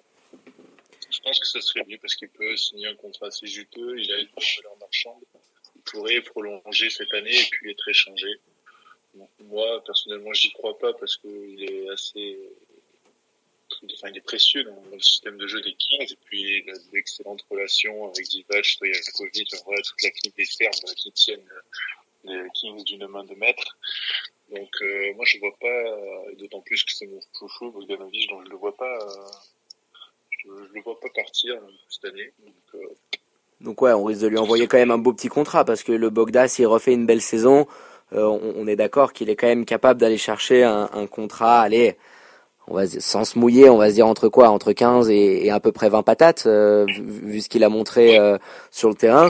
Donc c'est sûr qu'au bout d'un moment, peut-être que le contrat de, Harrison Barnes, ça sera un, axe, axe, un axe de réflexion pour pour le Vlad euh, en, tant que GM, parce que bon, à, à, plus de 20 millions par an, même si c'est un joueur expérimenté, euh, moi je trouve pas qu'à Dallas ça a été une expérience incroyable. Euh, ça sera peut-être la clé de voûte pour justement euh, enclencher toutes les prolongations, non? Ce qui est intelligent avec le contrat d'Harrison Burns, c'est la, la, petite touche de Vladé, ça, c'est que le contrat est dégressif. spécial. Le contrat est dégressif avec une peut-être une partie à la fin qui est non garantie. Il n'est pas en 3 plus 1 je sais je saurais pas les, c'est ça. les du contrat, mais voilà, il est en 3 plus 1 avec une team option, une player option, un truc comme ça. Bref, il y a le moyen de faire sauter la dernière année et euh, le salaire part en euh, faut le prix dans sa globalité, oui, 88 millions sur Harrison Barnes, euh, tout le monde s'est mis à gueuler, mais c'est beaucoup trop, les Kings, vous êtes cons, vous surpayez, machin. On a l'habitude, ça. Euh, non, euh, bah, je l'ai pas vu comme ça. Moi, je pense que c'est un joueur qui va être important, à l'image de, de Stephen Schubert l'année dernière. Voilà, un mec qui est un leader, qui défend, qui va gueuler, voilà, qui va marquer des points et tout. Donc, euh, voilà, il est important. Il, il, mérite son salaire, mais voilà, il y a cette petite, euh, ce petit détail qui fait que le salaire ne va pas forcément peser autant que, autant que je comprends. Après, Divat, il nous a, il nous a bien montré quand même depuis le, le, trade de TMC qu'il avait quand même un coup d'avance, le mec. On a beau, on a créé au scandale, tout ce que vous voulez, mais depuis, euh, Papa Vladé, comme il l'appelle, euh, le, mec, il a, il a tout fait correctement, quoi. Donc, euh, moi, je pense qu'il a déjà, il a déjà, il a déjà son idée derrière la tête. Je pense que même si oui, je pense que Bogdanovic serait le, le sacrifié, il le sera pas, parce que euh, quand il y a eu la rumeur de Steven Adams, le Thunder voulait absolument Bogdanovic, et Divac a été catégorique là-dessus en disant euh, hors de question, euh, Bogdanovic fait partie du projet euh, de la Young Super Team et euh, il est hors de question qu'on vous l'envoie. C'est quand même un signal assez fort qui prouve que bah, ils veulent le garder, qui fait partie du projet à long terme. Moi, je pense qu'on va signer tout le monde. Je pense qu'on va signer tout le monde. J'espère qu'il y aura des, efforts financiers aussi de la part des joueurs qui feront passer le, projet sportif de grandir ensemble avant les billets, même si on voit bien qu'avec Buddy de, dans ces derniers jours, c'est pas forcément le cas. Donc je, pense qu'on pourra garder tout le monde. Euh, après, le problème c'est que si on garde tout le monde, euh, il va falloir les entourer. Et là, il y aura peut-être un peu, un de problème à ce niveau-là parce que, comme vous l'avez dit, on a recruté des soutiens, mais bon, euh, voilà, ça va, ça va pas forcément suffire pour passer un cap. Vous avez raison les gars. Et puis euh, on va on va euh, maintenant euh, attaquer un petit peu la partie la partie pronostic de l'émission et on va vous demander et en commençant par Benjamin du côté des Spurs le nombre de victoires de de votre équipe, le nombre de victoires que vous voyez pour l'an prochain et puis également ton top 8. Je sais pas si tu en avais préparé un petit, si tu l'as tu peux nous donner ton top 8 dans dans la conférence Ouest. Alors, donc j'ai un top 8 et euh, mes Spurs sont dedans. Euh, parfait. Tu, tu, veux, tu, veux que je le, tu, veux que je, tu veux que je le fasse 1-8 ou 8 Tu le fais à ta sauce. comme tu le sens, vas-y. Euh, bon, bon, on le fait 1-8. Euh, bon, déjà, les, les, les, les premiers, euh, je mets les Clippers. Second, Nuggets pour la continuité. Pas mal. Troisième, euh, les Lakers. Quatrième, le Jazz. Cinquième, Rockets. Sixième, Warriors. Septième, Blazers. Et huitième, les Spurs à 50 victoires. Ouh, 50 victoires. Donc ça risque de faire. Tu vois quand même, euh, c'est ça qui est assez fou à l'Ouest. On risque d'avoir quand même euh, entre allez, 6, 7 équipes qui vont se tenir en. 49 derrière dans mon prono. Hein. Ah là, il, il, est sympa les gars. Ils vous mettent juste, ils vous mettent juste derrière avec. Euh, avec un match en fin de saison, avec un match en fin de saison au AT&T. jouer sur un match contre les Knicks. avec le Frankie qui va sortir un gros match, on, on l'espère. Aïe aïe aïe, les, qui, les 18 points de, de Denis.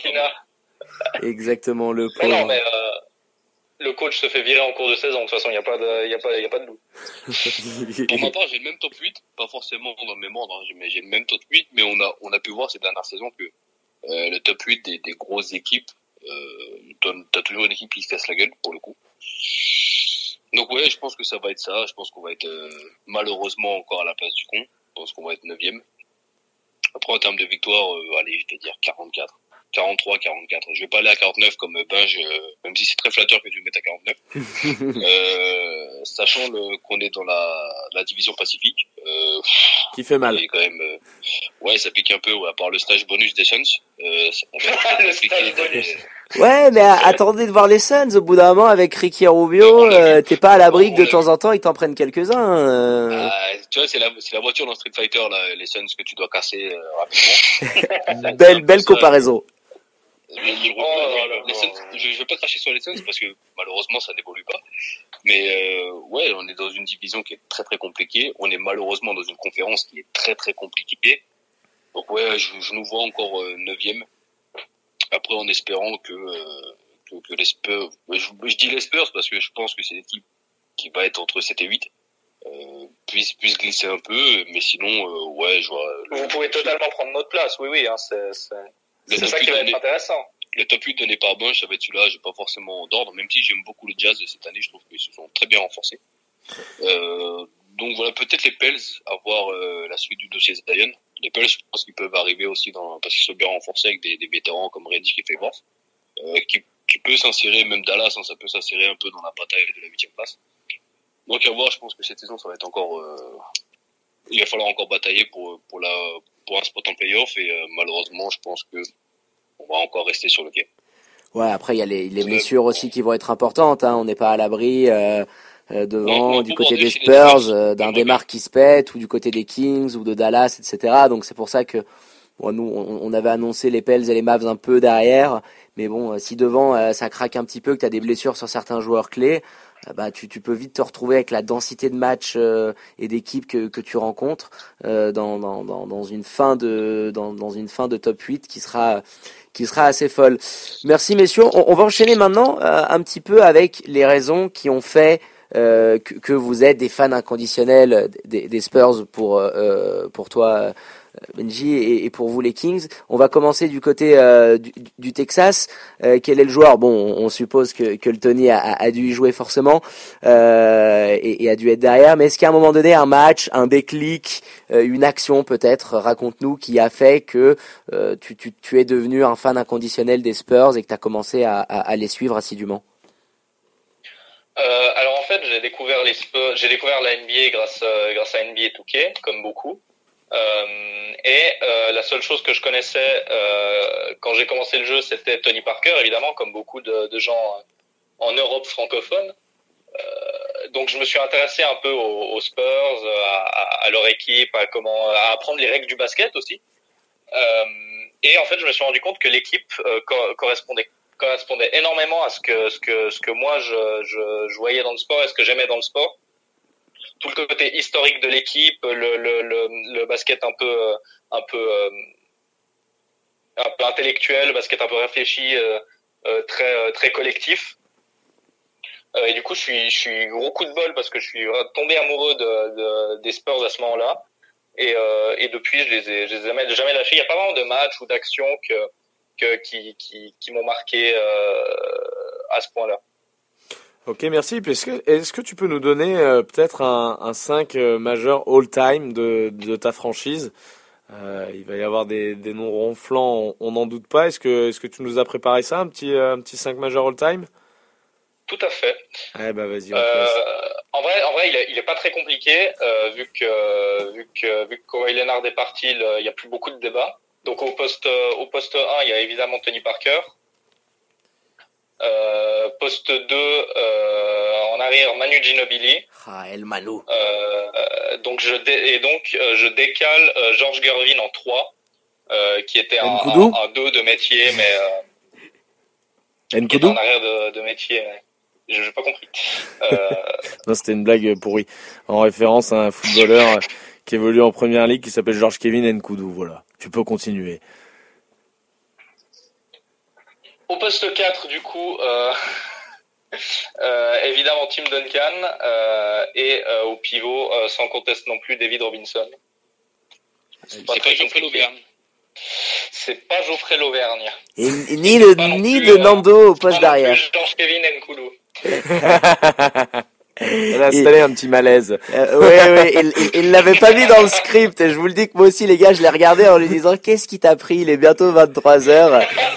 Ça y est, le, le, le flow, le flow nous lâche. Bon, euh, on, on, va partir du, du, côté de la Californie. Euh, pareil, qu'est-ce qui, qu'est-ce qui a fait qu'à un moment donné, les gars, vous êtes devenus fans euh, euh, fan des, des, des Kings. c'est vrai que c'était une équipe au début des années 2000 et puis en plus on en a on en a reparlé aujourd'hui avec les histoires de, de, de matchs truqués, hein, de l'arbitre qui a, qui a avoué euh, à, à, avoir participé à, à, à, des matchs arrangés. Et cette belle équipe avec le Mike à la main, euh, le, le, le Weber, c'était quand même assez assez sympa cette équipe-là. Qu'est-ce qui a fait qu'au bout d'un moment vous êtes devenus fan des Kings, les gars? Sur la, période 2002, je laisserai Laurent en parler un peu parce que moi j'étais un peu jeune à l'époque, je suis pas connu. Mais voilà, même si, je me suis beaucoup beaucoup intéressé après, euh, moi ce qui m'a fait devenir fan des Kings, c'est euh, que j'avais suivi, euh, beaucoup de Marcus Cousins euh, quand il était à la fac à Kentucky. Et donc quand il a été drafté par les Kings, ben, me suis je me suis glissé dans le wagon c'était pas forcément le, la meilleure période des Kings, euh, sachant qu'on s'est déglingué à peu près sur la majeure partie des, des années 2000, euh, à partir de 2005-2006. Donc voilà, c'est avec ce joueur-là que je suis, je suis devenu fan des Kings et j'ai pas bougé depuis. Alors pour ma part, moi j'approche doucement la quarantaine.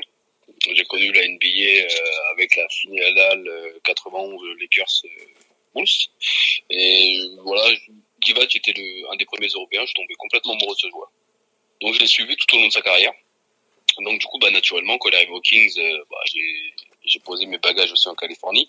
Même si je m'intéressais un peu aux Kings parce qu'il y avait quand même euh, Olivier Saint-Jean euh, qui est devenu par la suite Tarek Abdelouad, qui avait été drafté par les Kings et qui du coup était natif du même département que moi dans le Val-de-Marne. Donc forcément, je, suivais un peu. Et bah, du coup, ça, a lancé aussi l'âge doré des Kings. Donc euh, depuis, euh, depuis, j'ai pas lâché. Euh, même, même quand Divac est reparti aux Lakers et après sa retraite, j'ai continué de suivre. Et puis faut rappeler, faut rappeler dans quelles conditions il arrive, Vlade Divac. Il arrive en 99 et à cette époque-là, personne s'attendait vraiment à ce qu'il choisisse euh, les Kings au-dessus de, de, Phoenix ou encore Seattle. Et puis les, les Kings à l'époque où il arrive, euh, perdre, c'est un petit peu la, la, tradition. On est dans une époque un petit peu difficile pour eux. Donc je trouve que ça représente bien le bonhomme. Je l'avais dit tout à l'heure. Et je pense qu'en tant que dirigeant maintenant aussi, c'est vraiment un mec qui a qui a quand même l'amour de cette, de cette franchise et qui est arrivé dans un moment pas facile et qui a amorcé une, euh, des, des, lendemains un peu plus un peu plus joyeux pour les fans. Bah, surtout, surtout, cette année-là où euh, tu as Chris Weber qui arrive en même temps et Chris Weber clairement ne voulait pas Kings. Euh, et, et, clairement il, vou, il voulait pas, il disait que les Kings c'était de la merde euh, quand elle a été échangée. Euh, il ne voulait pas, il a dit non, moi je veux pas jouer ici. Euh, Divac, euh, je crois qu'il avait lancé un tacle à Divac, et puis quand on voit après la relation qu'ils ont eue à l'intérieur pendant les, les 6-7 années euh, merveilleuses qu'ils qu ont joué ensemble, voilà, tu te dis que bon. Mais 98-99, ouais, ça a été vraiment l'année, euh, la, la, belle année qui a permis de, de, de, passer un cap à ces et on, on espère pouvoir euh, revoir aujourd'hui parce que Divac a annoncé, hein, sachant que que je l'ai dit tout à l'heure, mais dans le staff, t'as quand même Stojakovic, Bobby Jackson, euh, t'as Doug Christie qui est au Bah, commentaire. justement, à l'entraînement. donne-nous peut-être euh, ton, ton 5 majeur, parce que j'imagine que Stojakovic, comme tu viens de citer, euh, Ah, doit en faire PIA, partie. le PIA, Et puis euh, Chris Weber euh, probablement aussi. Est-ce que tu peux nous donner ton 5 majeur all-time de, des Kings? ouais, ouais, bah en fait, on aura le même vite fait, hein, je pense qu'on aura à peu près le même. Après, du coup, tout dépend si on considère que euh, Big O Robertson fait partie de l'histoire des Kings en ayant joué aux Royals euh, avant, avant Sacramento. Mais si on, si, on, si on le considère, si on le considère dans l'histoire des Kings, ouais, je mets Big O, je mets en deux, je mets Mitch Richmond, forcément. The Euh, Rock. The Rock, Euh, qui d'ailleurs cette saison va commenter des matchs pour, pour les Kings. Hein, pour- je passe l'info si vous ne l'avez pas. Euh, en trois, forcément, je mets Stojakovic. Là, Là-dessus, il n'y a pas, il y a pas, il y a pas à revoir qui que ce soit. En 4, Weber et en 5, Divac. Certains mettent Cousine, c'est ce que je peux comprendre, mais euh, pour moi, le, le choix du cœur, c'est de mettre euh, Papa Vladé. Et puis les plus anciens mettront peut-être euh, Nate Archibald qui avait tourné dans les dans les années 72-73 à, à à plus de 34 points euh, sur euh, sur cette année-là et, et 11 12 assists il me semble euh, qui était un véritable monstre. Et puis moi les gars, je- c'est parti vraiment de la légende, quoi. J'en profiterai aussi pour parler de moi, un de mes petits chouchous euh, que j'adorais vraiment à l'époque. euh, C'était ma période où, où je commençais le basket. Euh, C'était mon White Chocolate, mon, mon G Will qui était qui à la main était euh, allez, en sixième homme, je le mettrais. Après avec My Bibi, il y avait il y avait il y avait il y avait vraiment contest, hein, mais il y avait de la magie dans dans, dans G Will. Son année rookie était assez exceptionnelle. Enfin, on vous invite, chers auditeurs. Kings, hein, c'est- quand même grâce à lui euh, que les Kings reviennent aussi au devant de la scène de par de par son jeu euh, street à l'époque. Euh, c'est vraiment lui euh, au-delà des Kings euh, dans sa globalité. Voilà, Jason Williams quand il arrive, c'est un vent de fraîcheur pour toute la NBA, hein, pas forcément pour les Kings. Et c'est vrai que c'est grâce à lui que, que, que les projecteurs euh, reviennent se braquer sur sur Sacramento. Qui après voilà, euh, faut, faut pas oublier non plus que dans les matchs Jason Williams déjà les finissait pas et il finissait jamais les matchs. Euh, les matchs serrés, euh, c'était Bobby Jackson qui les finissait, un de mes chouchous d'ailleurs de cette époque. Donc Jason Williams, ouais, il faisait pas ce, ce que tu veux, c'était merveilleux. Quand tu vois les highlights encore aujourd'hui, euh, t'as as des étoiles dans les yeux. Et c'est ce qui a aussi euh, favorisé son trade, c'est qu'il était très inconstant. Et euh, il n'écoutait pas forcément les consignes de Rick Adelman, ce qu'il a envoyé à Memphis. Mais effectivement, Jason Williams et Olive, Olive, de par les images que tu as pu voir, c'est peut-être pas forcément moi non plus ta génération, euh, tous ceux qui, qui parlent aujourd'hui, on parle des Kings, on parlera de Chris Weber et de Jason Williams, peut-être même pas forcément de DeMarcus Cousins. Donc c'est dire si ce joueur a été, parce que finalement il fait que 2-3 ans chez nous, je crois qu'il en fait deux, Ouais, deux et des puffs, ouais, euh, c'est ça, ouais. deux et voilà. Aujourd'hui, on te dit Jason Williams, on te dit il est associé aux Kings, forcément. D'ailleurs, il est parti euh, en Inde avec les Kings. Donc en deux ans, il a réussi vraiment à marquer l'histoire de la franchise. C'est marrant, ouais, cette façon, euh, c'est- marrant, c'est c'est- c'est bien pensé d'avoir d'avoir, euh, reconduit des, des anciens joueurs, euh, des anciens joueurs en, dans, dans le staff. Et puis euh, toi, du, en parlant de ça, du côté de San Antonio, alors ça reste un petit peu a- anecdotique, mais je pense que ça a fait, ça lui a fait plaisir, ça fait sans doute plaisir aux fans de San Antonio. Et puis euh, ça a apporté un, un petit euh, complément à, à Coach Pop. C'est euh, Coach Tim Duncan cette année. L'assistant. Mais oui, mais oui. On sent un peu d'excitation, hein, légèrement. hein. C'était c'était d'autant plus euh, d'autant plus intéressant que c'était totalement inattendu en vrai. On n'a pas eu euh, on n'a pas eu de de- d'infos, de, mots, de, de rumeurs euh, vraiment avant ça. Euh, et euh, un soir, euh, sans crier gare, il y a je sais plus qui, un de nos insiders, qui annonce que Tim Duncan est le nouvel assistant coach de, de Greg Popovich, qui succède donc à, à Messina et euh, et, euh, et Udoka et qui va se mettre à côté de, de, de Hamon euh, sur le banc. Et il va apporter une nouvelle vision de, de sa par, par sa carrière de joueur et de, de légende que tout le monde connaît. Euh, et ça va faire énormément de bien, surtout aux jeunes. Merci. Et puis euh, les, les gars, on aimerait que vous, vous nous parliez un petit peu. On va commencer par vous du côté des, des Kings. Donc euh, visiblement, vous êtes deux, peut-être plus, à, à gérer le, le compte de cette communauté Twitter. Euh, comment ça se passe au quotidien pour vous? Vous faites euh, des tweets euh, tous les jours euh, pendant, euh, j'imagine, la free agency, ça va un petit peu s'exciter. Euh, éventuellement les matchs. Est-ce que vous faites des, des live tweets? Et puis quel temps vous y consacrez un, un petit peu, les gars? Euh, Vas-y, Olive, réponds. Ouais, bah, écoute, on, on concilie ça comme on peut avec nos, nos différents rythmes professionnels, personnels et tout, mais voilà, donc évidemment, on se cale sur tous les gros événements, sur la free agency, sur la trade deadline, sur, sur les matchs. Qu'on peut, si on est dans le coin, si on est levé, bah, si on est motivé, on se lève, on live tous les matchs, on en a fait pas mal dernière. Donc voilà, on, on, donne les résultats des matchs, des statistiques, on interagit avec les gens, voilà, une petite, une petite communauté qui sur Twitter, des gars avec qui on aime bien parler, échanger, débattre. Donc voilà, c'est très très cool et je pense que c'est un peu notre euh, voilà, notre rôle, euh, notre moindre échelle de, de, de, popularisation de la NBA en France, voilà, c'est de faire connaître un peu mieux les Kings aux gens, de relayer des informations qui sont données par des, par des insiders américains, par des sources proches de, de NBA, voilà, c'est un, petit peu tout ça, essayer de, de rencontrer des gens internes à l'organisation. Voilà. Après, on a la chance d'avoir, enfin, pour ma part, moi, je travaille très tôt le matin, je travaille en décalé. Je commence à 4 heures. Donc, euh, j'arrive à me lever un peu avant, selon les, horaires de match, pour pouvoir commencer à, à live tweet. Euh, le fait d'être deux, du coup, le fait que moi je travaille en décalé au livre plus en journée, ça permet d'avoir une amplitude horaire euh, pour être sur le sur le compte qui est assez importante. Donc euh, ça, ça permet beaucoup, beaucoup plus de choses. Donc euh, on a réussi à, à, faire quelque chose de pas mal, je pense, même si euh, cette année il y a encore de grosses grosses surprises qui vont arriver. Mais euh, mais ouais, on a réussi à, à avoir quelques contacts là-bas, donc c'est plutôt pas mal. Après on on a les gars, les gars, juste deux petites secondes, vu qu'on a un petit peu débordé, on doit relancer le top horaire, mais cette fois-ci de 23h. On revient juste après, ne bougez pas. Pas de soucis. Vous êtes branchés sur Radio Tonique Et il est pile 23h.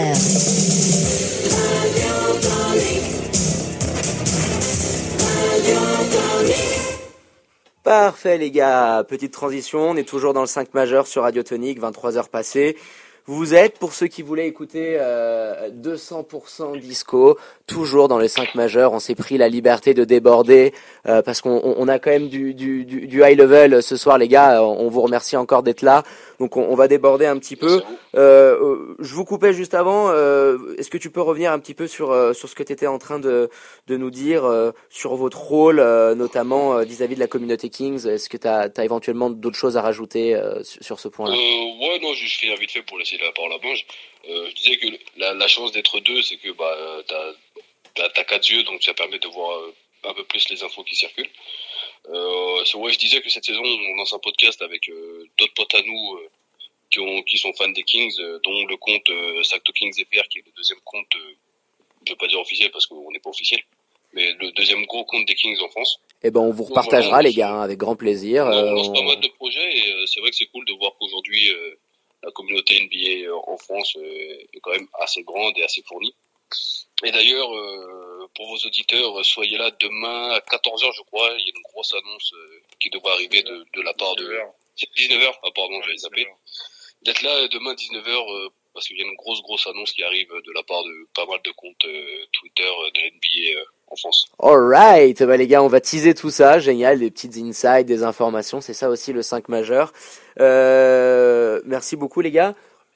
On, on, on, enchaîne un petit peu euh, pour finir. Euh, petite question euh, personnelle sur ce que vous pensez un petit peu. Euh, allez, on va dire aussi un petit peu de la Confest. On va essayer de voir des, petites prévisions sans rentrer dans le top 8 et tout ça. Mais si vous devez nous annoncer une petite finale à l'Est et, qui arrivera à glaner, à, glaner la bague pour aller en finale NBA, qui, qui vous voyez du côté de l'autre conférence? Et puis on, va commencer par, Mister Spurs. Qu'est-ce que tu penses pour, pour l'Est cette année? Tu me prends de court. Euh, Qu'est-ce que alors alors à l'est cette année, euh, la finale de conf, ça sera Milwaukee-Philadelphie. Ouais, comme beaucoup de gens le pensent. Hein. Il y a pas. C'est pas, c'est pas, ça va, on se mouille pas trop. Ouais, c'est clair. Donc et puis après, euh, on verra bien. Mais c'est vrai que les, les Sixers ont, ont, fait quand même une, une, une sacrée forte impression impression de ce côté-là. Euh, et puis du coup de, de, vous, du côté des Kings, comment vous, vous voyez un petit peu, même si bon bah forcément vous suivez beaucoup plus la conférence Ouest, qu'est-ce que vous voyez un petit peu dans ces tests dégagés de, de, de Kawhi? Et puis il y a eu quand même énormément de mouvements de Boston, Nets euh, et aussi Philly. Euh, vous, vous voyez quoi du côté de la finale euh, à l'Est? Je vois bien les Hornets.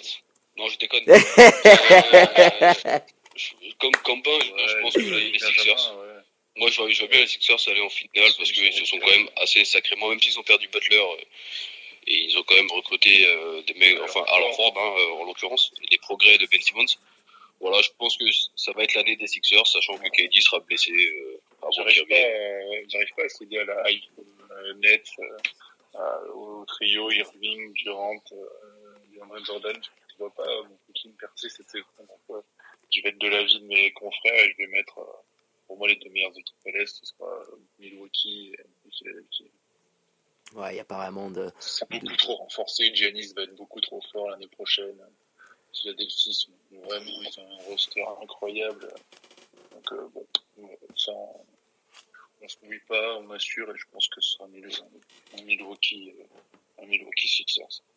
Excellent. Et eh ben les gars, vu qu'on a un petit peu débordé, je sais pas si vous avez encore quelques petites minutes parce que euh, Florian s'est exilé pour se mettre de l'autre côté du studio et euh, en m'envoyant un petit message en disant tiens-les un petit peu en haleine, j'ai concocté un petit quiz pour euh, pour les invités du soir. Donc si vous êtes chaud, on, on peut finir par un petit quiz qu'il nous a préparé. Donc je ferai équipe avec avec Benji. On, on, laissera les deux les deux spécialistes des Kings. Ça ça vous tente les gars? Parfait.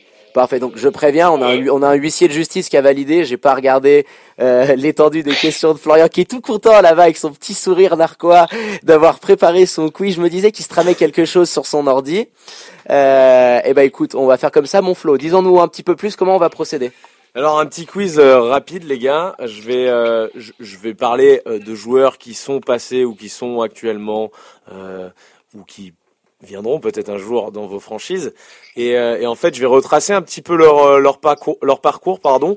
Pas forcément dans l'ordre, sinon ça serait trop facile. Alors on va commencer un peu plus facile et puis on finira par un peu plus difficile. Euh, normalement, je pense, j'ose espérer que vous aurez toutes les réponses. Euh, donc voilà comment comment ça va se passer. Donc je vous pose la question, vous pouvez m'interrompre à n'importe quel moment. Je vous fais une petite description. En fait, c'est même pas une question du euh, du joueur en question ou de membre de staff, etc. Et puis euh, et puis euh, voilà comment comment ça va se passer un petit peu. Donc euh, le premier qui a la réponse, on essaie de pas tricher les gars. Hein. On a eu des problèmes il y a deux semaines euh, du côté de la Cité des Anges, donc on essaie de pas tricher les gars. Euh, le le premier à annoncer, c'est moi qui qui dirais en, en reconnaissant un petit peu la voix qui qui est-ce que c'est. Ok les gars, vous êtes prêts? Ok.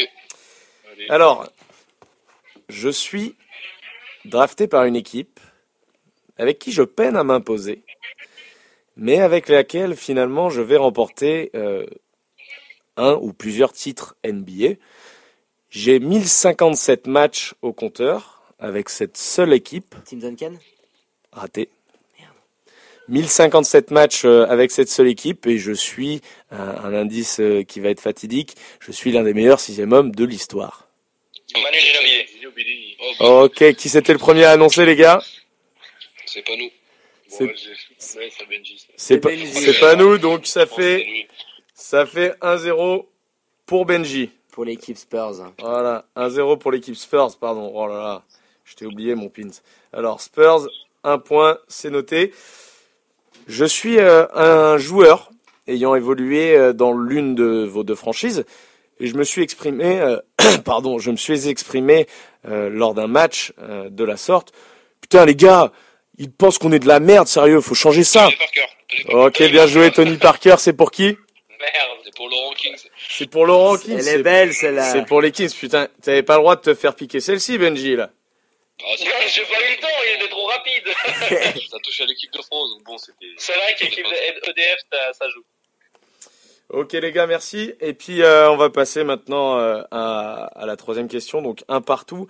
Euh, je suis un joueur ayant évolué, notamment du côté des, Mavs qu'on avait la semaine dernière, mais également du côté de, Toronto, champion l'an dernier. J'ai évolué dans la cité de la Louse actuellement, les Hornets. J'ai également évolué du côté des Kings. Avant de rejoindre les Kings, je suis passé par la Oh Grèce, putain, je l'ai. Je l'ai. au Ah. Péa, c'est le Péa, Péa. Péa, bien joué mon Non. pint. Si, si, Oh, oh là là. bien sûr. Alors celle-ci, il vient te la prendre au, nez et à la barbe. Hein. Ouais, totalement. Stojakovic. C'est vrai ça qu'on fait- on oublie sa fin de carrière, euh, parce que tu m'as perdu avec, euh, Ah bah si je commence dans l'ordre, c'est trop facile. C'est ouais, C'est pour ça que facile. je me disais, mais qui c'est qui a voyagé comme ça? Et on, on oublie un peu la fin de saison de Montpellier, euh, euh, Stojakovic. Et donc ça fait 2-1 pour les euh, Spurs. Spurs. 2-1 pour les Spurs. On enchaîne. Bien joué. On enchaîne, bien joué, ouais, mon pint, excellent. On enchaîne avec euh, avec un, un autre joueur ce coup-ci. Euh, c'est un joueur euh, qui a été drafté il y a, pas si longtemps que ça. Euh, sa première euh, sa première saison, euh, il tournait à 8 points de moyenne. Et puis euh, il a petit à petit euh, progressé. Kawhi Leonard? Non.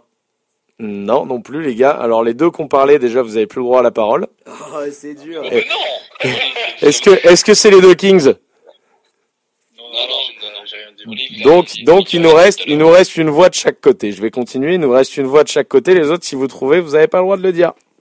Donc euh, j'ai évolué. euh, J'évolue euh, même euh, aux Kings de Sacramento et j'ai dit à mon propriétaire allonge la monnaie. Le buddy. Buddy Hill, bien joué mon pint. Oh, Olive, t'as pas le droit, J'ai pas compris la fin de la question.